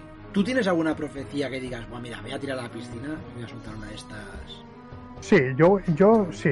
Bueno, tú acaba y yo... No, si no, es quieres, que yo soy una persona, Ah, vale. en ese aspecto soy una persona muy, muy simple y digo, más de lo mismo. Rutina. Si tú Vale. tiras de alguna y después, bueno, pues en, pla- en plan, eh, que no hay huevos, para aguantan el cubata. Pues si tú sueltas una gorda, pues no vaya a ser menos y yo soltaré la mía también. Vale. Alguna sacaré. Pues- Vale, pues yo voy a hacer una predicción, es parecida a la tuya, pero con un poco más detallada. Yo lo que predijo, lo que voy a predecir para el 2021 es que vamos a tener el mismo año de mierda que en el 2020, con los agravantes de dos cosas muy claves, que es el empobrecimiento de la gente, va a haber más gente en el paro, por lo tanto va a elevar eh, la pobreza y con eso va a llevar a problemas sociales mucho más altos, que vamos a tener una represión de nivel de Estado como si fuese el peor PP que has visto en tu vida, pero en el PSOE, y mm, digamos una cosa que yo creo que no va a ser ni bueno ni malo, pero bueno, que depende cómo lo veas, que va a ser como que nos van a, desde fuera, desde el extranjero, llámale China, llámale X, va a querer invertir en España para crear puestos de trabajo, para dar mano de obra barata, como si fuéramos eh, Rumanía. Creo que va a ser un poco como eh, un salvavidas, pero que en realidad lo que nos va a hacer es a- eh, acriquetar más a, a una esclavitud ya. Esto es lo que yo digo. Me estás haciendo un No poco sé, de no te sabría decir si es China o... Pero me estás haciendo, un poco, será- de, me estás haciendo un poco de trampa, ¿eh? Porque Mm, bueno, Eh, si me estás cambiando las profecías por proyecciones. O sea, la pobreza en el país es algo que está poco menos Bueno, que demostrada. Si quieres, si quieres te lo ajusto más. O sea, No, yo no, lo que creo... mira, yo me tiro. Yo creo que habrá muertos en Aguanta, Estados espera, Unidos espera, porque espera, salgan a la calle con el armas. cubata. Aguántame el cubata. Aguántame el cubata. Pero un momento, pero hemos dicho en España y no he dicho Ah, en, en mundo, España. ¿eh? Pues vendrán los Claro. estadounidenses a matarnos a todos aquí. Ya está. Claro, ¿te aguanto el cubata o no? Aguanta el cubata, venga. Aguanta, aguanto el cubata, vamos, mira. No, Dale. pues ya sabes, os digo, llegará un momento que hemos dicho que todo lo que está en Estados Unidos viene aquí. Pues tendrán guerra en Estados Unidos. Se pegarán a tiros. ¿Verdad que no? Sí, no sé. Pero ¿qué- guerra te refieres a como, como en, en- en la guerra de secesión, ¿no? Por ejemplo, pasa que No, moder- no. modernizada, modernizada, claro, Vale. lógicamente no será la caballería, pero habrá guerra. No me voy a mojar, como hace Nostradamus, no me voy a mojar, no voy a dar, no voy a dar casos concretos. Pero esa No, guerra, te vas a decir que va en el 2021, ¿eh? O sea, sí, sí, en el 21, en el 21. Y esa guerra vendrá aquí, porque como lo mamamos todo, esos mismos bandos que se han quedado allí se crearán aquí. Entonces tendremos una guerra aquí, pequeña guerra. Aquí no llegará tanto guerra, aquí serán disturbios. Lo que allí es una guerra, aquí serán disturbios. Ahí tienes mi profecía. Vale, aguántame el cubata. Te un aguanto momento. el cubata. Espera, espera, aguántame el cubata. Yo creo que va a haber revuelta, pero eh, aquí en España, ¿eh? No por lo que hay en Estados Unidos, sino porque va a haber una represión de, de nuestro propio eh, gobierno que se, que se va a contradecir con él mismo y que va a hacer que eh, la misma opresión de los que ellos eh, están en contra van a obligar a que la gente salte. Es decir, que eh, cuando tu país no puede funcionar porque no puede, no das ni ayudas ni puedes hacer nada y lo oprimes, la gente saltará y hará un, un asalto al Congreso, pero al de los diputados. O sea, yo creo que va a haber una, un, choque bastante fuerte con el Estado. ¿Y, y con eso crees que la gente vendrá a inver- a invertir aquí? Lo que yo creo que va a pasar es que posiblemente una empresa como Amazon o una empresa como en China, que tiene varias, como aparte de AliExpress, tiene varias empresas, yo lo que creo es que lo que va a hacer es que, no te digo en Barcelona, ¿eh? pero va a invertir en una parte de, de España para poder producir, como el que te dice SEAT, que se la lleva a Marruecos o a otro lado, pero a producirla aquí en España. Obviamente después de la revolución, ¿eh? O sea, no antes. Hostia, pues si en Claro. un año tú metes una revolución y una remontada económica. No, remontada económica no lo he dicho, ¿eh? Bueno, a ver, digo yo que si viene gente a invertir aquí, pues mejoraremos. Después de una, revolu- no, después de una eh, revolución. no, he, he dicho, he dicho, y vuelvo a repetir, y tú puedes tirar para atrás, he dicho que va a venir una empresa a crear puestos de trabajo, pero que esos puestos de trabajo lo que, lo que nos va a hacer es engrilletarnos, es decir, nos, nos va a decir esto es lo que hay, y si lo quieres coger bien, y si no, te jodes. Y es lo que va a haber. Vale, O sea, va a vale. haber- A mí es que eso me suena un poco a lo de siempre. Gente viniendo aquí a hace- hacer el negocio, me suena un poco como cuando venía, querían venir los. Creo que era chino, posiblemente. Los de Eurovegas y todos esto. Ah, sí, sí, ¿No sí. eran sí, chinos también? No, ¿qué coño ¿No? chinos? Los de Vegas No, no, chinos, no, no. ¿Sí? Eran eh, estadounidenses, tío. Vale, todos. Sí, era, era el pavo este, era un, era un magnate, era el de Las Vegas, tío. Que la gente empezó, oh, me cago en la puta. Y ahora seguramente esa misma gente está diciendo, por favor, venir. Pues ya, ya, nada, cero. Va así. O sea que, bueno. Pero bueno, eh, eso es lo que quería comentar. Creo, yo, yo quería preguntar, ya que tú estás, te, te, te atrae este rollo, si podrías hasta cierto punto hacer un perfil de la gente que cree en estas cosas. O sea, que si dices, mira, yo creo que la gente que cree en estas cosas es así, o es así, o yo qué sé. Bueno, te podría decir que la gente que suele creer en temas místicos o en temas que tienen, pues eso, un poco de romanticismo o de algo del, de lo poco cotidiano, digámoslo así, yo creo que se pueden ser personas que les guste, que tengan curiosidad, sobre todo, curiosidad en general, y luego también un poco de gente que no esté a gusto con lo que está viviendo y quiere ver cambios.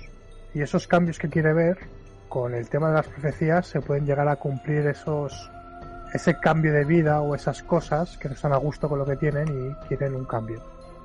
Y también yo creo que gente que a veces incluso un poco desesperada de su situación. ¿Crees que hay mucho de superstición en esto? Bueno, superstición, esto es como esto es como el maleficio gitano. Si crees te lo crees y si no no. Claro. Si yo te digo Interroban, mira, he tenido una visión. Creo que el junio del 2021 eh, vas a vivir en Zamora. Claro, yo te digo esto y tú qué dices, ¿te lo crees? ¿No te lo crees? No. No te lo crees, vale. No, si pero dato. A ver, si A luego llega ese cumple, pues te diré, vale, Escucha, ya ahora te creo, pero antes. Escucha un momento. Pero, por ejemplo, vale, yo te digo esto, ¿vale? Y digamos que es una especie como de sugestión. Y te voy diciendo, ya verás que en junio en Zamora te veo viviendo allí, tal y cual. Y poco a poco tu cerebro, cuando yo te voy diciendo eso, instintivamente vas a ir cazando anuncios o cosas que tengan que relacionar con Zamora y tú inconscientemente te vas a ir eh, como digamos acercando a eso. Incluso puede llegar el caso de que si tú el día de mañana hay, por ejemplo, ¿eh? Una oferta de trabajo y tú dices, hostias, una oferta de trabajo con lo que yo quería y en Zamora, Huelva, voy a aplicar y te llaman y te dicen, sí, sí, adelante, pues a lo mejor en junio, pues acabas estando trabajando ahí en Zamora. Es, es un poco como eh, cuando tú vas a que te, te tiren las cartas o que te lean las manos, todo es predisposición. Pero aquí entraríamos uno en la- las profecías autocumplidas, que existen también. Las profecías autocumplidas son aquello de. No es que se haga una profecía sobre algo, es que eh, el hecho de decirlo hace que se acabe cumpliendo. Como por ejemplo pasa mucho con la tecnología. Vuelvo a recoger el, ejemplo de, de Kubrick, que tenía las tablets esas ahí y no existían entonces. Pero puede ser que alguien a raíz de haber visto la película empiece a investigar sobre las tablets o la concepción de la tablet, de tal modo que se acabe convirtiendo en realidad. Pero no es una profecía. Y dos, lo que tú no, lo que dices esto de estas cosas se cree por sugestión. Yo es que en estas cosas de sugestión tiendo a pensar en gente que es mentalmente engañable. Claro, tú lo que No dices, te- el no ejemplo te- que dices tú de, de no, es que te da un trabajo en Zamora y empiezas a pensar. A ver, yo creo que la gente que tiene, eh, que actúa de esa forma, tú lo, tú lo planteas como una predisposición. Yo no lo planteo como predisposi- predisposición, que esa forma de, de proponerlo queda como naif. Para mí esa gente tiene un problema. Cuando a ti te dicen compra un coche rojo y tú a los cuatro días empiezas a pensar en comprar un coche rojo, mm, a ver, tienes un problema. Es que tienes poca personalidad, como mínimo, como mínimo. Bueno, pero esto es como... eh, Porque ese nivel de sugestión, te digo, y aquí entraría recogiendo la idea de, de los quirománticos y los videntes, que para mí todos son una pan de estafadores. Si tú, para mí la gente que va que va que le tiren las cartas, Ujú. para mí no es una gente con curiosidad. Que puede haber alguno que diga, "Eh, a ver, para, para irme un rato, como lo que te decía yo de ver la cagada, para irte un rato. Pero para mí es gente que tiene problemas e intenta buscar soluciones en, en la magia, por decirlo de alguna forma. Bueno, claro, a ver, eh, la gente que va a sitios como recurso para eh, mejorar, claro, a ver, eh, pero como tú me has preguntado sobre los eh, las predicciones, o sea, un, un profeta, claro, eh, la gente que cree en esas profecías es gente que quiere un cambio. No va a un chamán a que le limpie los chakras, ¿sabes lo que te quiero decir? Me refiero que si alguien viene con una profecía y te dice, oye mira que va a venir el segundo advenimiento de Cristo el 27 de abril del 2021, pues si tú estás debajo de un puente hecho mierda, pues dirás, hostias, pues sí, porque si viene Jesucristo me alegrará la vida y todos los pobres seremos los primeros. Por ejemplo, ¿eh? te pongo un ejemplo muy chorra. Pero si tú estás bien, con un curro de puta madre, sin preocupaciones y sin nada, te dice advenimiento y tú dirás, si Cristo no existe, adiós. No, eso no, mira, en el fondo no es así. Yo creo que en el caso de llevándolo a religioso, existen, existen los dos extremos. Por un lado tienes la gente que busca, que está mal y busca la solución en la Sí. figura de Dios, y por el otro lado está el que está bien y, Pero- y, y responde a Dios esa, esa- ese bienestar, es de palo, gracias a Pero- Dios. Solo tienes que ver la de futbolistas que, que, que son creyentes. Sí, bueno, pero a ver, te estoy, te- no no quiero meter la religión y quito la religión, ¿vale?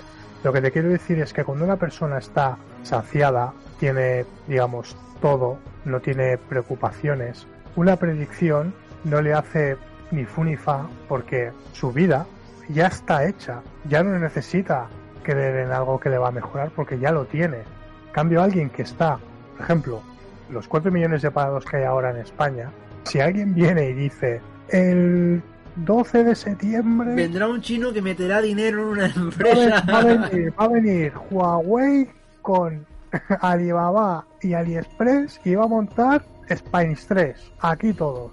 Claro, la gente va a, ge- va a decir, hostia, sí, por favor. ¿Me entiendes lo que quiero Sí, decir? entonces el perfil que estás haciendo de gente que cree en las profecías es el de una persona de la que se aprovechan por su situación. Que está Claro. bastante lejos de lo que tú dices de eh, por, por curiosidad. digamos que esa gente, bueno, lo mirará, pero lo que sí realmente va a haber gente que se lo va a creer es gente que esté en una situación complicada y que esa predicción le sea favorable tanto a bien como para mal. Yo es que lo veo muy, que tú decías que no querías contarlo, yo es que veo muy relacionado la gente que cree en profecías y la gente que cree en Dios. Creo que responde a una necesidad de creer en algo que es más grande que ellos. Claro, es Y que creyendo eh, le dan alas. Y la- no solo eso, sino que le dan alas a, a este tipo de magia, de mística, y eso les permite darle credibilidad a un dios. Eh, Si yo creo en, una- en profecías, mm, valido la idea de que hay algo más grande que el ser humano. Y en ese momento puede existir la idea de Dios. mm, no tiene por qué, porque en realidad todos los profetas han sido eh, perseguidos por todas las religiones. También te digo que en el mundo musulmán, falso profeta es como peor que, que- que los cristianos. Pero tienen profetas. Solo hay un profeta. O sea, tienen. El profeta es eh, Mahoma, que es a su vez es Cristo, ¿vale? Porque la, la religión cristiana y la musulmana es la misma, lo único que lo único que cambia, sí, lo único que cambia, exacto, es, es el collar, sí, exacto. El resto es muy similar. La- lo que pasa que un falso profeta para los musulmanes es como el anticristo, ¿sabes? Esto para, yo diré, para los cristianos. Por lo tanto, alguien que tenga una idea o que tenga visiones sobre lo que no está explicado en tal sitio, eso es X. Por lo tanto, un, profe- un, profeta como por ejemplo Nostradamus, que fue perseguido por la, por la, por la iglesia y suerte que estuvo cobijado por el, por el rey francés que hubo, pues si no iba a la hoguera, o sea, si no lo iban a quemar. O sea, un profeta era igual que un tío que decía que la tierra era redonda. Yo creo que un, profeta o alguien que tenga visiones de- del futuro, no lo veo como alguien que, que cree en Dios. Por lo menos yo lo veo así. No, no es cuestión de que esa persona sea como Dios. Lo que digo estoy hablando del perfil de que cree una cosa y cree en otra. La Oh. gente que suele creer en profetas es muy probable que crea en Dios. Porque forman parte de la misma mística. Creer en algo que va más allá de lo que es el propio ser humano. Gente que tenga, eh, pues eso, fantasía, eh, que viva que viva la vida de una manera, pues bueno, no sé, que crea que haya algo más allá de lo establecido, pues sí, son gente que es más, pre- más predispuesta a creer en estas cosas. Pero no por ello, alguien que no cree en nada, ni en sí mismo, un día lea una profecía y se la crea esa puta profecía, ¿sabes? Eh, no sé si tienes alguna pregunta. Sí, tengo una última pregunta. ¿Tú crees en profecías? Mm, no, porque no hay ninguna que, que, que te diga que, claro, o sea, no hay ninguna que te diga claramente qué es lo que va a pasar. O sea, me parece curioso. O sea, el personaje de Nostradamus sí que me parece curioso. Y hay una película muy buena que te la recomiendo que te la veas. Pero obviamente, no, los escritos que ha hecho no hay. Bueno, tú ya los has visto. que sacas en claro de ello? Pues no nada. malos. Claro, o sea, no, no, no tiene puto sentido. Ya que estamos, para cerrar un poco el tema, ¿qué profecías hay para el 2021 de Nostradamus? Si tienes alguna, Pues la verdad es que no las tengo. ¿no? No, pero puedo mirarte alguna, creo. Yo pensaba que Nostradamus, con el tema de las profecías, ya estaba zanjado. Si no, veo, como son interpretables, aquí te sirven para 2021 y a lo mejor te sirven para 2037. Bueno, claro, sí, sí, son rejugables, sí. Eso es como el Sonic. Ya, ya, que lo puedes rejugar las veces que quieras, pero Tengo una muy buena, tengo una muy buena. A ver, que te A la ver. leo. El recién hecho dirigirá el ejército, casi aislado, hasta la cerca de la orilla.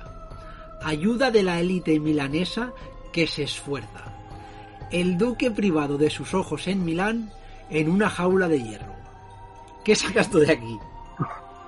pues me ha recordado un poco como a, a cuando Hitler tenía acorralado a los al ejército inglés, pero Pues estás, o sea, estás, En- estás- estás- estás muy lejos de la realidad. Lo- no, no, no, ya, ya. lo que han invertido, que han sacado los expertos, que a los soldados se les va a implantar un chip en el cerebro y que la fábrica está en Milán. O sea, este es el nivel. Este es el nivel. ¿Cómo? Y que la fábrica está en Milán. Eh, más o menos, sí. Pero eso es para 2021. Otros dicen que Milán es un anagrama de Bill Gates. Ya, ya no entro porque no sé ni cómo llegan a eso. Buf. Buf. Hostia, Bueno. tengo otra que te va a encantar también. A ver, Pocos jóvenes. Medio muertos para empezar. Muerto por despecho hará brillar a los demás. Y en un lugar exaltado ocurrirán grandes males. Tristes conceptos vendrán a perjudicar a cada uno. Temporal dignificado. Misa para triunfar. Padres y madres muertos de infinitos dolores. Mujeres de luto. La pestilente monstruosa. La grande para no ser más. Todo el mundo para acabar. ¿Qué te viene a la cabeza cuando oyes esto? bueno, eso, eso es eh, fin del mundo, tío, obviamente. ¿Pero en qué forma? Buah, en forma de pandemia, tío. Ay, ya, pues, si, si me apuras un poco más, hasta la, la puedo dar por buena.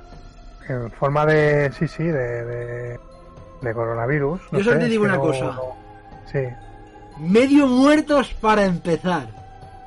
medio muertos para empezar. Hostia, pues no caigo, tío. ¡Zombies! ¡Vienen zombies! Se supone que vienen zombies. Ahora, En 2021, claro, yo, yo he sacado, me he puesto a buscar profecía de 2021 y me ha salido esto. Lo que no sé es si a otras páginas tendrán otras otras profecías. Pero claro, como aquí es un poquito... Tú te lo sirves, Sí, sí. pero claro, pero me han salido esto. Luego no sé si he ido a dar a la página errónea o qué, pero me ha salido esto.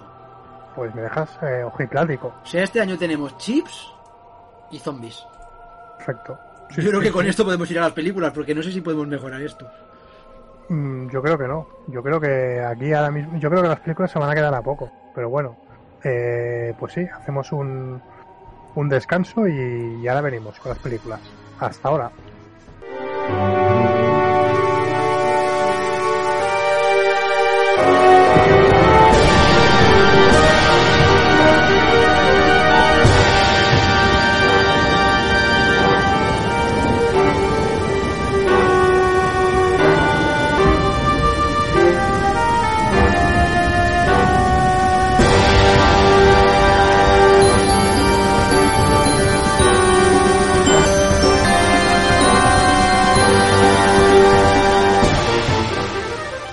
Estás escuchando Tiroteo Gourmet.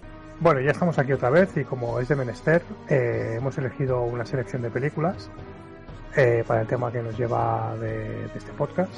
Y vamos a empezar con La Profecía, eh, que es de 1976. Y bueno, seguramente ya la habréis visto y hay spoilers, ya lo sabéis, pero bueno. El argumento de esta película es que Katy Thorne da luz supuestamente a un bebé muerto en un hospital italiano y su esposo Robert Thorne, que por cierto me encanta mucho el apellido Thorne, que parece de como de como de superhéroe, ¿sabes?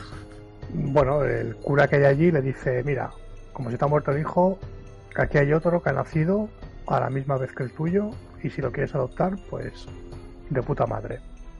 Y entonces, pues nada, adoptan al niño y con el paso del tiempo se dan cuenta de que este niño, pues bueno, eh, hace cosas raras. Hay un cura que les viene a ver a decirle que eh, es el hijo del diablo. En el reparto está Harvey Stephens, Gregory Peck, eh, Lee Remick.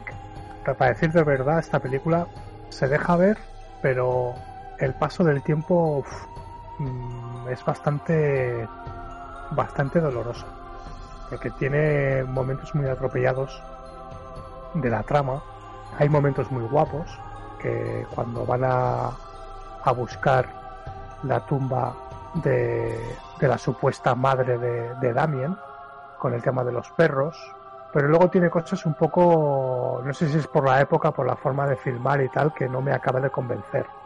Y sobre todo los diálogos entre los personajes, que son un poco como ala. Me saco de la manga esto y para adelante. No sé a ti qué, qué te qué opinas de esta película, aparte de, de si te ha gustado o no. Yo para empezar escalaría el tema. Esto coincide justamente esta primera película con lo que hablábamos al final de mezclar lo que son profecías y Dios. Porque en este caso responde a la clásica profecía con tintes religiosos.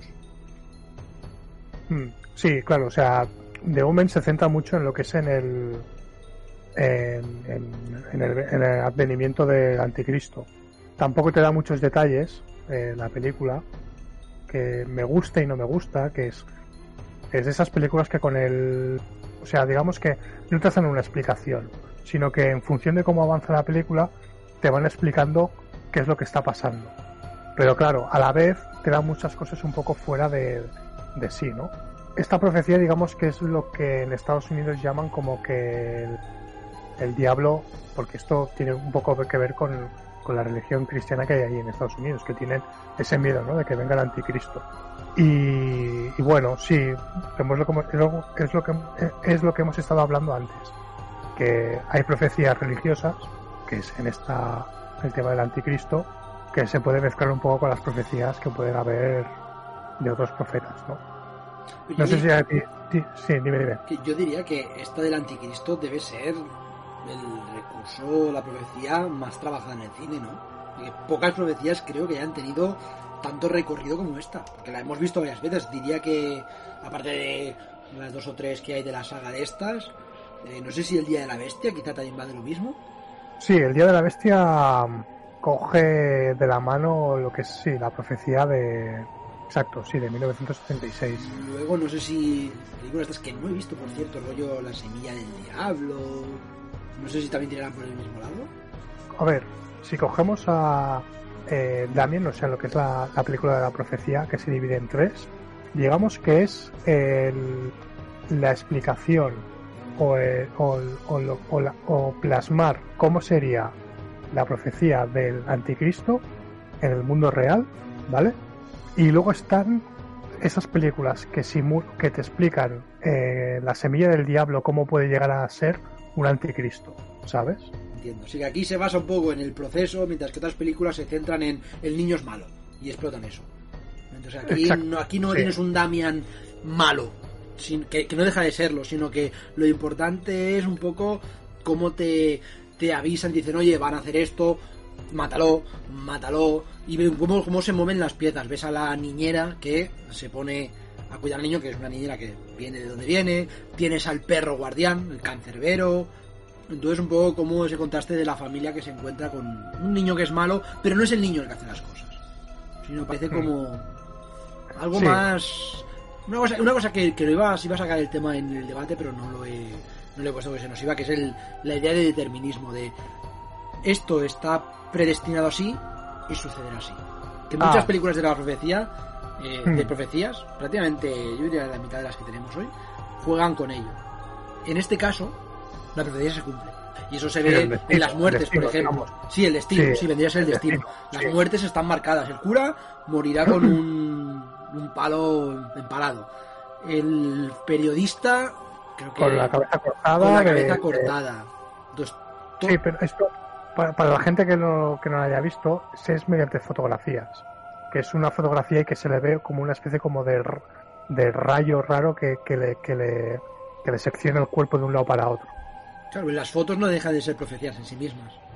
Pasa Bueno, que están, mira. eh, como decíamos decir, son, están hechos a los Nostradamus. Están, son interpretables. Cua- Una vez ha pasado a posteriori y dicen, hostia, no, es que el palo este que yo veía aquí en las fotografías, que no sabía lo que era, era Mm. el asta que ha acabado matándolo. Claro, él, ve Mm. una foto suya, ahora no me acuerdo, es en un cristal, al, al cabo del rato, él muere eh, por un por un vidrio que le corta la cabeza. Entonces, claro, Sí. no, deja de ser, no dejan de ser profecías. Y lo que te dice un poco lo que juega la película, sobre todo con el final, es, es la profecía existe y se va a cumplir sí o sí. A mí yo creo que es, que es una peli que me gusta mucho la ambientación que crea. Me Sí, parece muy guay. Tiene sí. este punto de sucio que también, a ver, también viene dado un poco porque es una peli de los 70. Eh, ya no es tanto una cuestión intencional, que quizá también, sino de la propia época. Pero a mí me gusta ese rollito que, que tiene. Un poco me recuerdo, hostia, que así, Harry de dos largos, que también dijimos que era una película de los 70, que tenía sí. ambiente, una, una sociedad que, ostras, eh, era, era muy atractiva. Pero yo creo que aquí pasa lo mismo, es de esa misma época. Y eso creo que, esa fotografía sucia, yo creo que ayuda a la película, porque crea una especie de, de inquietud, de... Gregory Peck tiene, bueno, se, se nota que es el peso pesado de, de la película. Lo que pasa que a mí lo que no me gusta es cuando eh, se presentan situaciones como la del cura por primera vez que va a visitarlo y el cura, claro, las cosas que dices es del rollo, a ver, tío, Dile algo claro, joder. claro, dile algo, dile algo con sentido, no, no le vengas a decir eh, versos de Nostradamus, Sí. el tío se va a quedar así como diciendo... mm, Estoy ¿qué- totalmente, qué de dices? acuerdo, estoy totalmente de acuerdo. Vas a decirle, mata a tu hijo. Pero en vez de decirle, mata a tu hijo porque es el diablo, le empiezas a soltar ahí una especie de sermón. Claro, el otro, Claro, el otro te claro. oye y dice, mira, otro- un tarao, un tarao. Claro, no, no, es que no tiene sentido. Sí, yo también, No yo también, yo o sea, también noté eso. El fotógrafo también tiene una cosa un poco, que esto ya es un poco, no sé, aquí ya depende de cada uno, que es decir, de repente el fotógrafo, le, bueno, cuando van allí a Jerusalén y de repente le dicen, no, ves a visitar a fulano de tal, que ese fulano de tal, ¿quién es? Que es un exorcista, que ¿quién es ese tío que le da los clavos? La película, que eso tampoco me acaba de convencer, entra en un momento gincana. O sea, me, me, me chirría porque yo creí que era algo más de la propia de. algo más moderno. Pero ese rollo de tienes a, a Gregory Peck que posiblemente hace de un. no de una persona mayor, porque claro, nosotros vemos ahora a actores de estos de los 70 y da la sensación de que tienen 60 años. Y ahora la verdad te están interpretando a alguien de 30.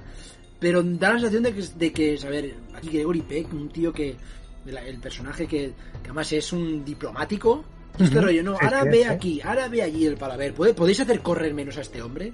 Porque se va a Jerusalén y luego a Roma y luego a Londres del palaver. A ver, macho, que- relájalo. Yo creo que en este intento de ir de un lado para otro, pues claro, tienen que meter a exorcistas, que lo único que hacen es darle unos clavos. No, no, a, mí, a mí en este caso no me preocupa, no me preocupa eso, eso, la Bueno, me Mm. llamó la atención, sí, pero no me preocupo tanto. Me llamó más la atención que un tío que es embajador, me parece que es embajador. A mí me sorprende que un tío que es embajador de Estados Unidos eh, acceda a cambiar su niño muerto por otro recién nacido y no se preocupe de quién son los padres. Claro, sí, que sí, de, sí. ¿Te lo quieres quedar? Bueno. Sí, me lo quedo. Y ya Claro, está. Y o sea- a mí eso me es aquello de, ostras, no sé hasta qué punto eso es. es un poco atropellado porque es lo que te decía yo al principio de que el, el- el Gregory Peck le dice, digo, ¿pero tiene familia? Y dice, no, no tiene a nadie. Entonces, de ahí, ahí tú puedes coger y decir, vale, no tiene a nadie, es de que la, la madre ha muerto, el padre no está, eh, no, na- nadie sabe nada de ese niño. ¿Sabes lo que te quiero decir? Claro, de pero él que, tampoco se preocupa por saberlo, es de palo. ostras. claro, no, es, es del rollo, bueno, pues lo cojo y me voy. ¿sabes? Claro, Es del sí. rollo, co- Sí, co- Intercambio, coge y claro. vete, sí, coge, coge y corre y vete, ¿sabes? Claro, es un poco en, en Roque, cambio el rey por la, por la torre y ya está, y seguimos jugando. Sí, sí. Entonces, son cosas un poco así atropelladas. Y luego también una cosa que me sorprendió mucho es cuando eh, eh, Gregory Peck tiene los clavos y dice, esto es una mierda, ¿cómo no voy a matar a mi hijo? Los tira. Y, y va el fotógrafo, no sé, con un interés inmenso, porque Sí. él cree que va a morir. si no lo haces tú, lo haré yo. Sí, y digo yo, ¿de dónde te viene aquí la prisa ahora? Sí. O sea, Porque el, Eh. el, el fotógrafo dice, yo voy a morir por hacer esto. Entonces voy a matarlo antes de que muera yo. Lo, un- la- lo- que pasa es que ese interés por matarlo para no morir es lo que acaba propiciando que muera. Mm. Yo ahí se está bien cogido. Yo creo que en películas de estas donde se avanza el futuro y cosas de estas, eh, se juega mucho con esta idea de te dan una información, pero esa información no se, no se vuelve realidad hasta que has cumplido todo el proceso. Mm. Ahora no sé si es Westworld. No sé si es Westworld que lo vi. Ah, no, Dark. La serie Dark juega mucho con eso. Pero mucho, vale, hasta exceso. Es Sí. algo exagerado. Sí, que es aquello de, de tú harás esto. Y Yo, ¿quién es este? ¿Quién es, quién, quién es, quién es esta persona? Entonces, el hecho de que te digan que matarás a esa persona hace que tú te pongas en acción. Y al ponerte en acción, activas todos los mecanismos para acabar, para acabar conociendo a esa persona. Y una vez la conoces, tienes el motivo para matarla. No, sí, pero son cosas apropiadas porque me refiero porque el, el- el fotógrafo, digamos que de repente le pilla la prisa cuando tira los clavos. No le pilla la prisa antes Sí, ni bueno, menos. eso sería más una cuestión de dirección. bueno, no sé, no sé, un poco, pero bueno, en fin, eh, pero sí, en global tú coges la película y la verdad que sí, o sea, está guay verla porque la verdad que tiene, digamos que yo creo que es de las pocas películas que habla de una profecía religiosa poniéndola en contexto actual, en este caso, entre comillas. Y bueno, se pueden mejorar muchas cosas. También la película es del año que es. Y bueno, digamos que queda con las limitaciones. Pero bueno, eh, a mí en su día me gustó. Verla otra vez y verla por quinta o sexta vez tampoco me desagrada, pero sí que le puedo sacar un poco de punta de estas pequeñas cosas, ¿no? También una cosa muy curiosa y es eh, cuando se van a Italia al hospital, ¿tú te has dado cuenta del ascensor de capita cabezas Así que no tiene puerta. que había ahí? Pero yo dije, ¿cuánta gente ha muerto con eso? Si lo pones en contexto de la ¿No? película, dices, aquí tiene que morir alguien en este ascensor. Claro, claro, digo, eso, eso, eso es muerte ya, o sea, ahí se acaba la película ya, ¿sabes? Créditos, pim pam, hasta luego. Pero bueno, nada, nada. Es que yo después de destacar eso destacaría el niño que no tiene diálogo, no tiene frases prácticamente. No sé si pudiera tiene algún grito, algún berrido de esto cuando va a la iglesia que empieza a chillar, pero no tiene no tiene frases.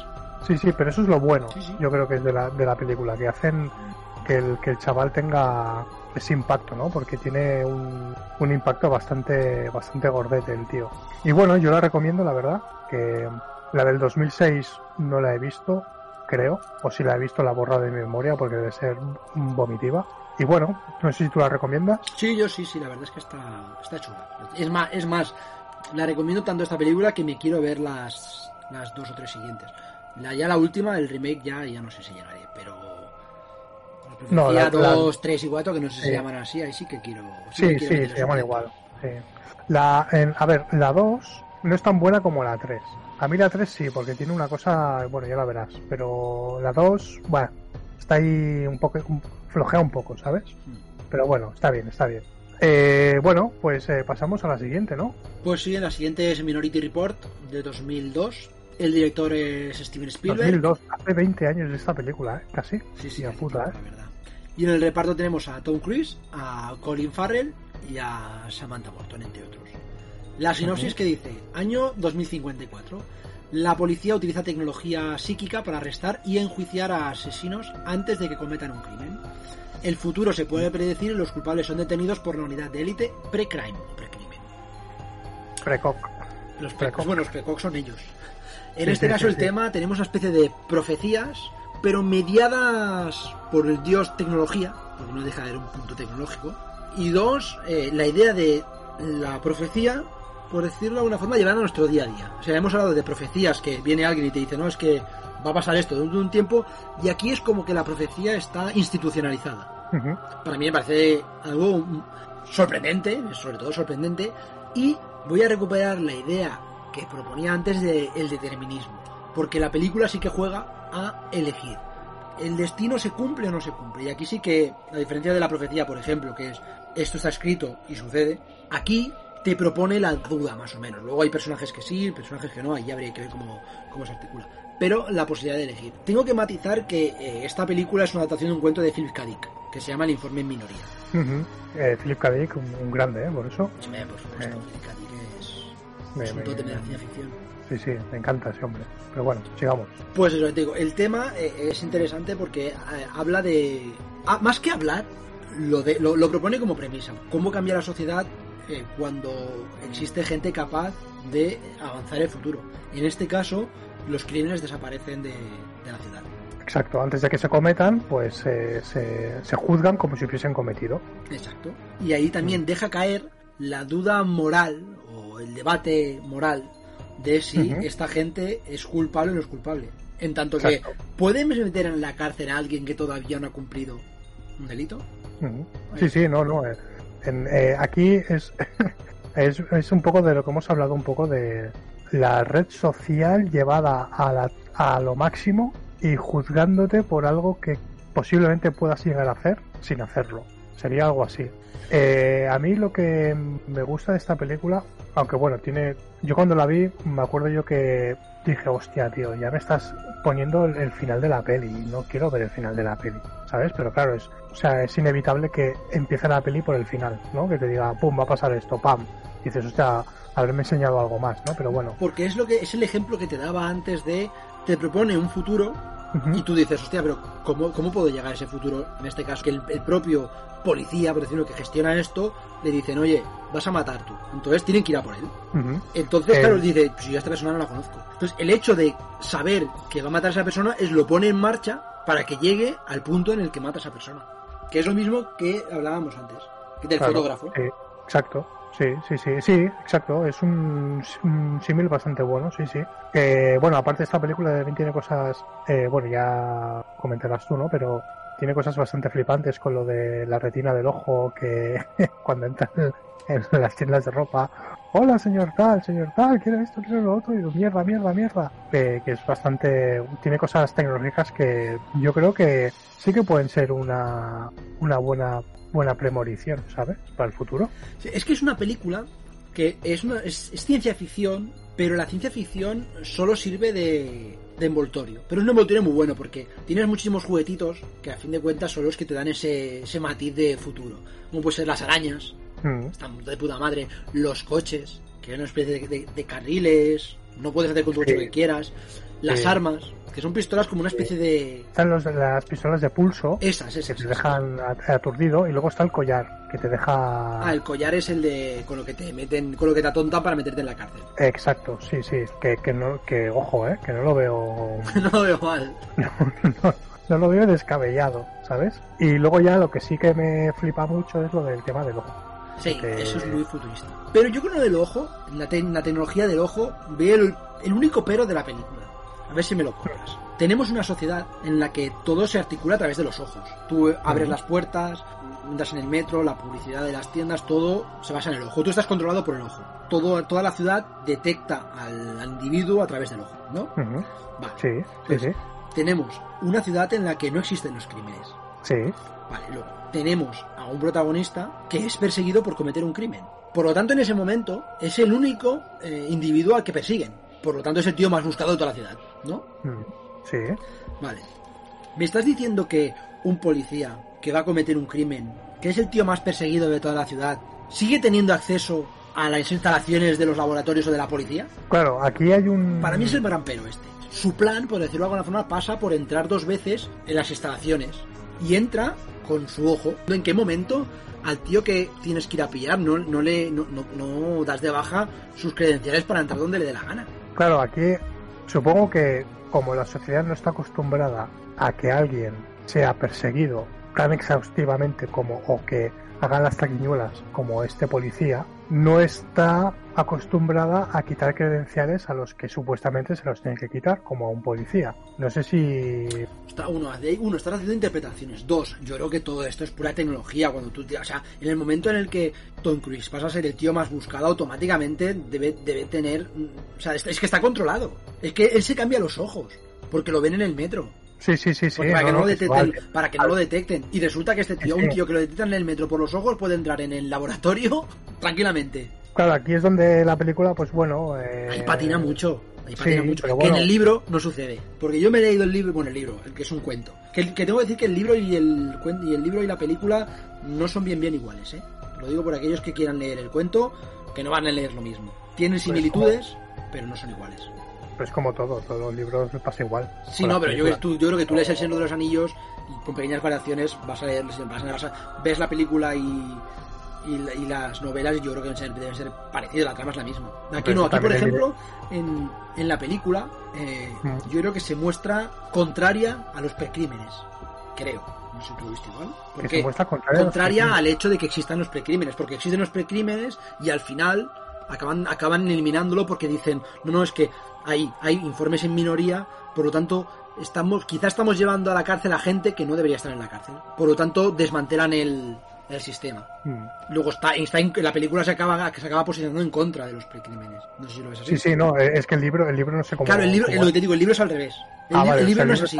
El libro no es así. El libro se muestra eh, favorable a los precrímenes. Ah, vale. Por eso que O sea, digo que son historias claro, bastante diferentes. vale, vale, que el, el- el toque, el toque moral te lo da en la película como que está en contra de los precrímenes. Claro, se posiciona de forma diferente. Ah, vale, vale. Luego vale. la trama tampoco es igual, porque la trama en la película, Cambia todo mucho, ¿eh? sí, mu- no mucho, bastante. La Pues, trama en la película se centra en el drama familiar.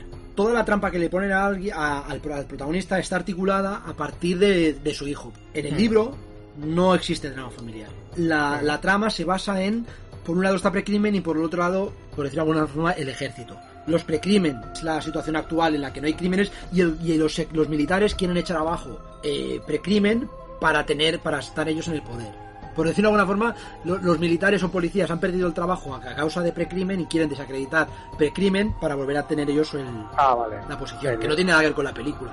Bueno, pero a ver un momento, pero en el libro los policías llevan jetpacks, No, claro, no hay nada de esto. No, no hay nada Vale. de esto. entonces nada, no lo voy a leer. No, no, para volver a la película te diré que a mí me gusta, creo que está mucho mejor resuelta la película que el libro. Creo que está. Resulta, ¿te, te refieres a que el libro acaba abrupto? O sea, que es un poco como... No, no, los dos acaban, los dos acaban cerrando la trama. Pero creo que la película, los, los elementos que pone en juego son mucho, Ujú. están mucho, son mucho más redondos, mucho más interesantes, mucho más ricos. Los giros son mucho más agradables. En el libro eh, no está mal, o sea, está guay, son 40 páginas. Pero creo que la película propone cosas bastante mejores. La película habla del informe en minoría, pero el informe en minoría tampoco es tan relevante. Porque él dice, llega un momento que cuando dice, hostia, tengo- me, me están persiguiendo, entonces va a ir a, va a la tía que, que ha hecho el, que ha creado el precrimen, y dice, oye, ¿cómo puedo salvarme? Y ella te dice, no, a veces eh, hay un informe en minoría. Es de los tres precos que hay, dos dicen una cosa y uno Exacto. dice una tercera. Y entonces él va a por ese informe. Pero ese informe Exacto. no lo encuentra. Y la trama sigue. Por lo tanto, no es, import- no es relevante. Mientras que en la- el cuento sí que es importante. Porque todo se basa, la explicación final se basa en los informes. Vale. Y creo que, Sí. creo que la explicación que te da el cuento sobre los informes, para mi gusto está un poquillo mm, cogida con pinzas. Mientras que en, el- en la película, en parte porque no se basa en eso, creo que está bastante mejor, mejor resuelto el tema. Vale. Sí, yo supongo que a lo mejor eh, cuando quisieron hacer la película, eh, bueno, claro, yo ahora, mm, como no me he leído el libro, voy un poco en desventaja, ¿eh? Que ahora, ahora, ahora no hagamos lo de nos leemos el libro y, la- y, y nos vemos la película. No, no, entonces, no tiene nada que ver. en el fondo. sí, yo supongo que, mm, claro, para ponerla en escena, este libro, o sea, esta historia, ponerla en escena, supongo que han tenido que, pues, replanteársela un poco, ¿no? Por eso a lo mejor hay. Mm, Realmente hay la, mayoría, la mayoría de cosas que ponen en escena la película eh, son Ujú. cosecha de la película. ¿eh? Por eso, por eso, que me refiero que cuando tú quieres plasmar una historia de, eh, de ciencia ficción, a veces, para querer plasmar eso, tienes que sacarte de tu chistera cosas para poder hacerlo, ¿sabes lo que te quiero decir? Otra cosa es que tú, otra cosa es que tú tengas una mitología bien descrita y bien hecha como el Señor de los Anillos y es copiar y pegar. Pero aquí, cuando haces Blade Runner o cuando haces eh, historias de ciencia ficción, hay veces que claro que tienes que, tener- que tirar un poco de tu inventiva, ¿no? De tu, Sí, de tu interpretación, pero hasta ¿sabes? cierto punto son cosas que, que puedes prescindir, que si las pones, las pones porque quieres. Claro, Porque, claro, claro, claro. O sea, na- nadie, te, nadie te dice que pongas arañas, que pongas coches No, voladores, que las armas sean. Realmente las armas de pulso, por eso todo esto lo puedes poner o no. Son cosas... Pero eso es para que eso es para que Juanito o Marquitos vayan a verla. Claro, no, para que nos flipemos. Y bien, No, no, claro. y bien que lo hacen. Porque más Claro. allá, porque relacionado con esto, si tú despojas, creo, esta película de la, la- la base de, de ciencia ficción, que es una base, pero tampoco es una película que digas, guau, es que está explotando aquí la ciencia ficción a saco, tampoco lo hace. A ti no te da que estamos ante la típica película de Tom Cruise. Podría Claro. ser un Misión Imposible, La Momia. Claro. Alguien, Sí, es sí, Tom Cruise sí. escapando. Sí, sí, sí, sí, sí. Es que a partir de esta película, a Tom Cruise lo han encasillado así, corriendo. Corriendo. Eh, Sí, o sea, tú, en- tú ves las portadas de las películas de Tom Cruise y siempre sale en posición de, de preparados listos ya, ¿sabes? En todas. Sí, no hay ninguna, tío, que lo veas tranquilito, sentado, diciendo aquí del chill, con la peli. No, no, no. ¿sabes? En posición de maratón. Sí, sí, es curioso. Pero bueno, sí, sí. Eh, bueno, yo, ¿tú la recomiendas esta película? Sí, sí, a mí me, paso, me, me gusta mucho, es una película que disfruto muchísimo. Ya te digo, y es Philip K. Dick, que, joder, es que, es que, da, es que, bueno, es que, es una Sí, te haces, te haces paja. Sí, sí, no, es una gozada. Cualquier- Yo creo que cualquier, cualquier adaptación de este hombre mal tiene que ir para que no salga algo potable. Pues eh, bueno, vamos a por la siguiente, que es eh, Señales del Futuro, eh, que es de nuestro amigo Nicolas Cage. Y bueno, la- esta película es del 2009 y bueno, la trama es de que, bueno, en 1959 eh, en una escuela hay una profesora que propone a los niños hacer una cápsula del tiempo para que de aquí 50 años los niños del futuro vean lo que ellos pensaban que iba a ser el futuro. Entonces hay una niña que, bueno, empieza a escribir números como si fuese un código binario y, eh, bueno, la profesora flipa, desaparece, luego se la encuentra escribiendo en una pared, bueno, todo loca. Y bueno, y entonces al cabo de, al cabo de 50 años, pues bueno, el hijo de, de Nicolas Cage eh, le toca el sobre y entonces empieza como, bueno, te- tenemos que decir que el hijo de Nicolas Cage aquí es, tiene una deficiencia en los oídos y a raíz de que tiene el sobre empieza como a escuchar voces y bueno, y bueno, Nicolas Cage que es un científico, digamos que es un físico, descubre este papel y empieza a hacer, por casualidad, ve fechas y empieza a ver concordancias con catástrofes que han habido pasando durante eh, estos 50 años. Y a raíz de ahí, pues bueno, la película toma un giro de que todas las, todo lo que se ha escrito en ese papel son fechas de catástrofes hasta que hay una fecha que pone que es el fin del mundo. Y bueno, el reparto, pues como os he dicho, de Nicolas Cage, Rose Byrne, Charlie Canterbury, Ben Belson. Digamos que son actores que yo creo que esta película se dejó toda la pasta en Nicolas Cage y luego cogió al resto y dijo, venga, tú, ¿hace- ¿cuánto hace que no haces una película? Nunca, ven para aquí, hombre, que te vamos a dar cuatro duros. Y a partir de ahí ya montan la peli. La idea no es mala, o sea, está guay. Lo que pasa que aquí Nicolas Cage, tía, tío, para ser un físico no me lo creo, ¿sabes? No sé tú qué, cómo lo ves. Es que Nicolas Cage, este tipo de actor, que estaba muy bien valorado, pero con el paso de los años, como que hemos, hemos revisionado su, su actuación. Y Hmm. ahora lo vemos y decimos, joder, es que está súper actuado, pone cara de palo siempre. No, no sé exactamente por qué se da eso. No sé si es que ahora nos pasamos, lo vemos demasiado malo o es que antes lo encumbramos a saco. En, en la época de esta, de esta película, yo creo que Hmm. aún todavía era un tío con, con un caché importante. Bueno, supongo lo que dices tú. Respetado. Sí, respetado, todavía lo respetábamos. Pero yo creo que con, los, con el tiempo, no es, no es que, yo es que, no, yo te digo, no es que Nicolas Cage lo haga mal. Yo creo que siempre sigue haciendo lo mismo, pero ahora lo vemos raro. Hmm. Eh, eh, bueno, tenemos que decir que Nicolas Cage eh, tuvo problemas financieros, se quedó pobre en la miseria y luego empezó a hacer películas de mierda.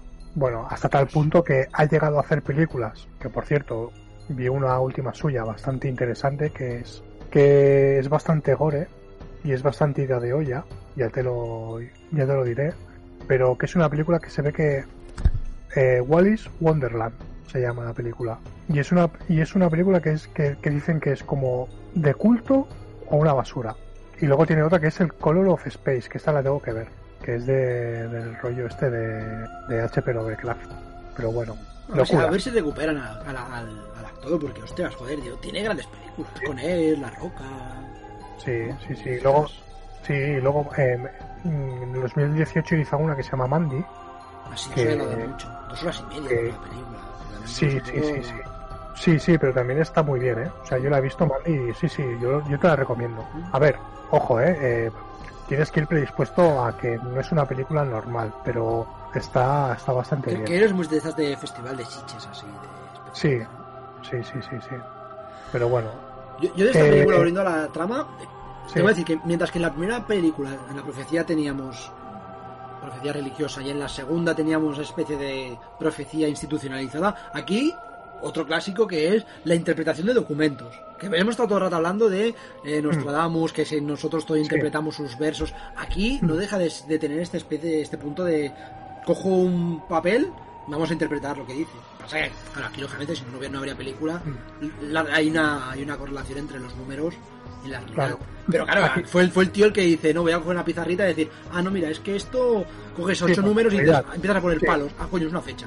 Sí, y lo, el- claro, aquí el, el tema de la película es de que eh, el tío, por, por casualidades de la vida, porque pone un vaso y, y justamente ese vaso da el, el ronchel, el circulito de una fecha, y dice, hostia, ¿y esto qué coño es? Y empieza a separarlo y luego le quedan números sueltos y dice, hostia, y esos números sueltos no sé lo que es. Eh, latitudes de- del, del mapa para posicionamiento de dónde lo va a pasar. Hostia, claro. A ver, la idea no es mala, ¿vale? Porque también es verdad que dices, ¿cómo, ¿cómo montas esto en el pasado para que la gente del futuro lo pueda ver? Es buena la idea, ¿vale? Pero Sí, Digamos pero para que eh, la gente del futuro lo pueda ver, pero entonces no tiene ningún sentido que lo metas en una cápsula que va a estar 50 años escondida. Bueno, la cosa es, porque claro, la película luego avanza en el que en realidad son extraterrestres que le están dando señales a, unos niños, ¿vale? O a gente para que, para que estén atentos del final del mundo. Me explico. Al final de la película, Nicolas Cage lleva a su hijo eh, con la hija de la mujer que también oye voces y tal, y se lo lleva donde está la nave. Y le dicen, no, tú no puedes pasar porque tú no oyes la llamada. Y dices, vale, entonces, ¿de qué sirve que me avises de todos los acontecimientos y catástrofes? Estoy totalmente Sí, de acuerdo. Si, so- si solo van a ir los, los elegidos, pues deja que mueran, porque se van a morir igual, y ya llegaré yo al punto de entrega, ¿sabes? Sí, sí, estoy totalmente de acuerdo. No tiene ningún sentido que tú No tengas a tiene Nicolas, a Nicolas Cage comiéndose el tarro toda la película porque va a haber este problema y este problema y esta catástrofe Claro, y este accidente claro. si luego te vas a ver a los niños. No es más fácil dejar a los niños con los padres y los últimos cinco minutos dices, me lo llevo. Claro, Y ya está. claro, Y te ahorras Claro. a la chincana del tío. claro, claro, claro. Yo también, Pues también más. pensé. No resuelvas la película con que no, solo los elegidos vendrán, porque entonces, eh, no sé, haz un, resuélvelo un poco todo más, ¿sabes? A mí que sí que llevar a los dos niños me parece bien. Es una especie de, de la Tierra se va a ir a la mierda. Bueno, pues hay que empezar, hay que empezar como dice la especie, no vas a dejar que muera. Sí, sí, sí. Te la llevas a otro lado, pues te llevas dos. Porque, que eso es otra pregunta, solo se van esos dos niños, ¿no? No, no, no, no. Si se ven un montón de naves que salen. Ah, eso que yo vi un montón de naves, pero no vi más niños. Y dije, me quedé con la duda de palo, no lo sé. No, porque luego cuando están en el planeta ese raro que ven la, el, el árbol de la vida, como el de. Es que Adán están los dos niños. No, pero luego al, al fondo se ven naves que van bajando, que... Naves que suben, que se van. Claro, yo me, me quedo con la duda. Dije, hostia, ¿aquí han dejado Sí, niños? no? Porque si no, no, sí, pensé, aquí, joder, van a salir todos los niños, todos los niños con deficiencias, porque van a ser hijos. Van a, ser, van a salir borbones, todos. No, pero- ¿Sabes? Borbones. Pero, pero claro, pero me, me- me refiero que eh, lo que hacen es coger de la especie humana todos, pues como un arca de Noé. Bueno, al cabo, lo que, lo que estamos diciendo, eh, la película esta, claro, es, es un poco como que mm, todo esto no sirve para nada. Y no es que sea una mala película, pero es que tú te pones a pensar y dices, ¿para qué sirve todo esto? Sí. Para la película es muy entretenida, es muy divertida, pero cuando Sí, acabas sí. dices, joder, tío, es que no tiene sentido todo esto. Claro, no tiene para nada. O sea, es que no, no, no tiene puto. No, no, Que hay otra escena también que es que, que va en esta misma línea. Hay un momento en el que el niño se pone a escribir en una mesa números. eh, sí, sí, sí, sí, sí. ¿Para qué coño escribe números si la tierra se va a ir a la mierda? ¿Qué coño está escribiendo ese niño? No, está escribiendo el. el... Escribe lo Eh, mismo, hace lo mismo que hizo la niña 50 sí, años atrás. Pero la niña 50 años atrás estaba, eh, apuntando todas las catástrofes de los últimos 50 años hasta, la, hasta la- la- el fin del mundo. Claro, si el niño este se pone a escribir, cuando solo queda una, una explosión, por decirlo de alguna forma, ¿qué coño está escribiendo este niño? Sí, no sé, a lo mejor estaba escribiendo alguna. eh, lugar de entrega, pero claro, el lugar de entrega era. eh, Pero eso ya los, tiene, ya los tiene, solo los niños. Y el niño lleva escrito casi una hoja. Se entiende que el niño está escribiendo, está eh, profetizando otros eventos. Sí. Pero dices, ¿qué, qué- pero qué eventos va a profetizar si la tierra se va a la mierda?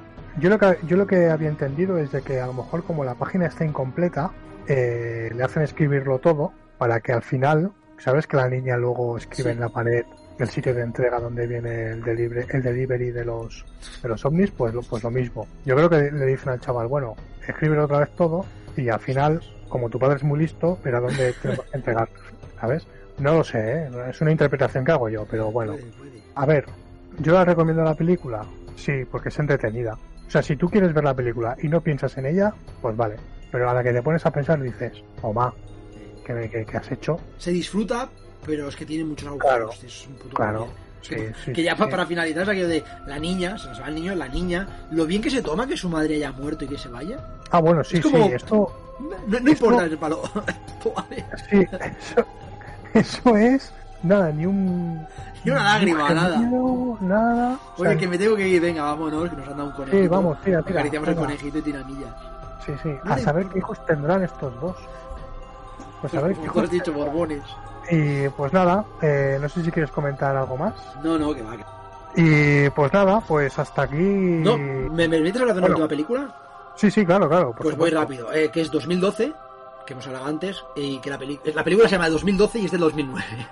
El director es Roland Emmerich y en el reparto tenemos a John Cusack, básicamente.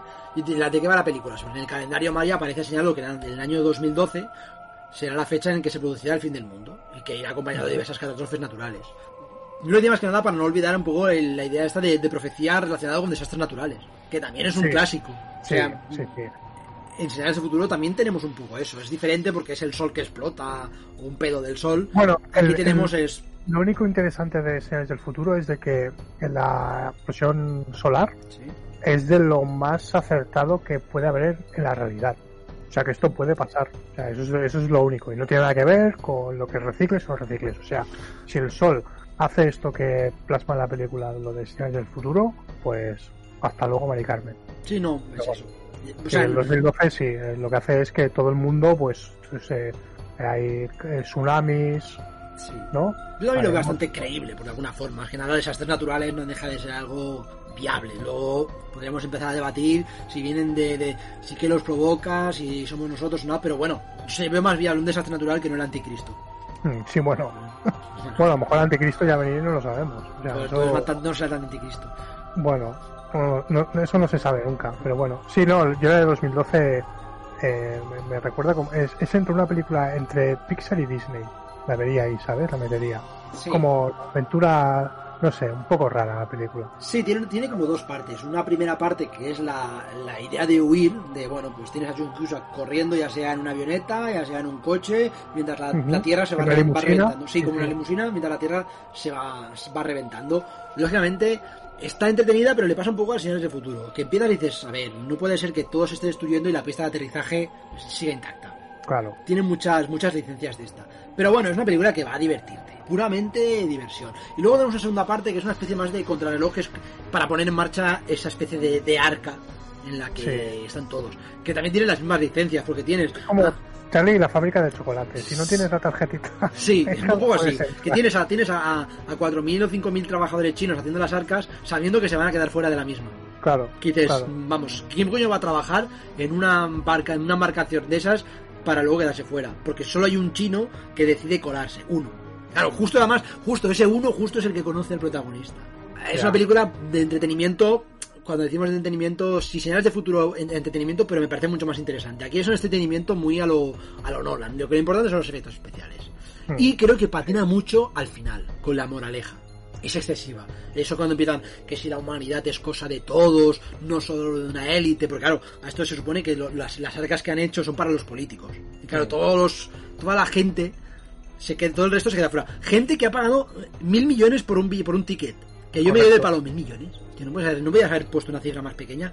Claro, entonces no, no, entonces llega el, uno, de los, uno de los protagonistas, es más un poco secundario, y dice, no, la humanidad no es cosa de todos, no puede, esto no es solo para élite. Y entonces abren la puerta para que entren todos los demás, que es gente rica. Por eso, porque no es aquello de que dejan entrar a la gente de la calle. No, no, dejan de entrar a gente que ha pagado mil millones para entrar. y Claro, algún claro. trabajador. Pero claro, el momento del, de, del de ese de un protagonista, de los protagonistas, haciendo el speech delante de todos los políticos del mundo. No, porque sí, porque tenéis que hacerlo, no tenemos que ser con no tenemos que ser igual de, egoístas, porque si creamos un nuevo mundo tenemos que crearlo todos. Es del palo, madre mía, qué vergüenza. Que más que apla- el final tiene, tiene hasta aplausos. Un momento en el que no sabes si, si, si, si, si podrá cerrar la puerta o no podrá cerrar la puerta, que no sabes si John Cusack ha, sobrevivido o no ha sobrevivido, y cuando sobrevive la gente aplaudiendo desde el palo. A ver, hay algo, es tan hollywoodense el final yo creo que estropea una película que, no siendo buena, podías disfrutarla. Sí, yo también estoy de acuerdo contigo porque eh, al final es como que, que te tengas que ver obligado a estar contento por lo que ellos dicen que tengas que estar contento, ¿sabes? Y, tenga- y que tengas que llegar a pensar como ellos, sí. Y al final eso no, Una película, pues tienes que sacar tus propias conclusiones sin que te lo digan. Sí. Y punto. Y que, ¿sabes? que en fondo la idea de, de esa especie de, de, de lucha de clases podría ser entretenida, para que no la explota y al final te mete el speech este para, para ver. Llevas, porque la película creo que son dos horas y media. Llevas dos horas, dos horas de película que no deja de ser pura aventura de huir y, y al final en el último 20 minutos te pones moralista. Mm, Que te sí, digo, no. no es casualidad, porque el director, el Roland Emmerich, es el mismo de Independence Day. Y ya hablamos un día en su día, ya hablamos en su día de Independence Day, que hace exactamente lo mismo. Porque aquí también tienes al presidente que tiene que, que se sacrifica por su por el pueblo, bueno, tienes a los políticos malos, los, hi- los hijos de la mujer solo están como elemento dramático, que también pasa en... en- ese es Independence Day, pero con, el, con un el ruso que es malo, pero luego es bueno. Sí. Pero más allá de eso, típica película de, de sobremesa para entretenerse un rato con, con acción y efectos especiales. Pues bueno, pues yo creo que con esto ya hemos acabado, creo yo, ¿no? Eso dicen. Esperemos que os haya gustado y sobre todo si tenéis alguna que otra predicción, no dejéis de dejarnos un mensaje en nuestro correo electrónico que es, por favor, roban tiroteogourmet.gmail.com y no dejéis de escucharnos en Spotify, en YouTube y en iVoox. Y nada, eh, esperamos que os haya gustado y nos vemos en el próximo episodio. Hasta luego.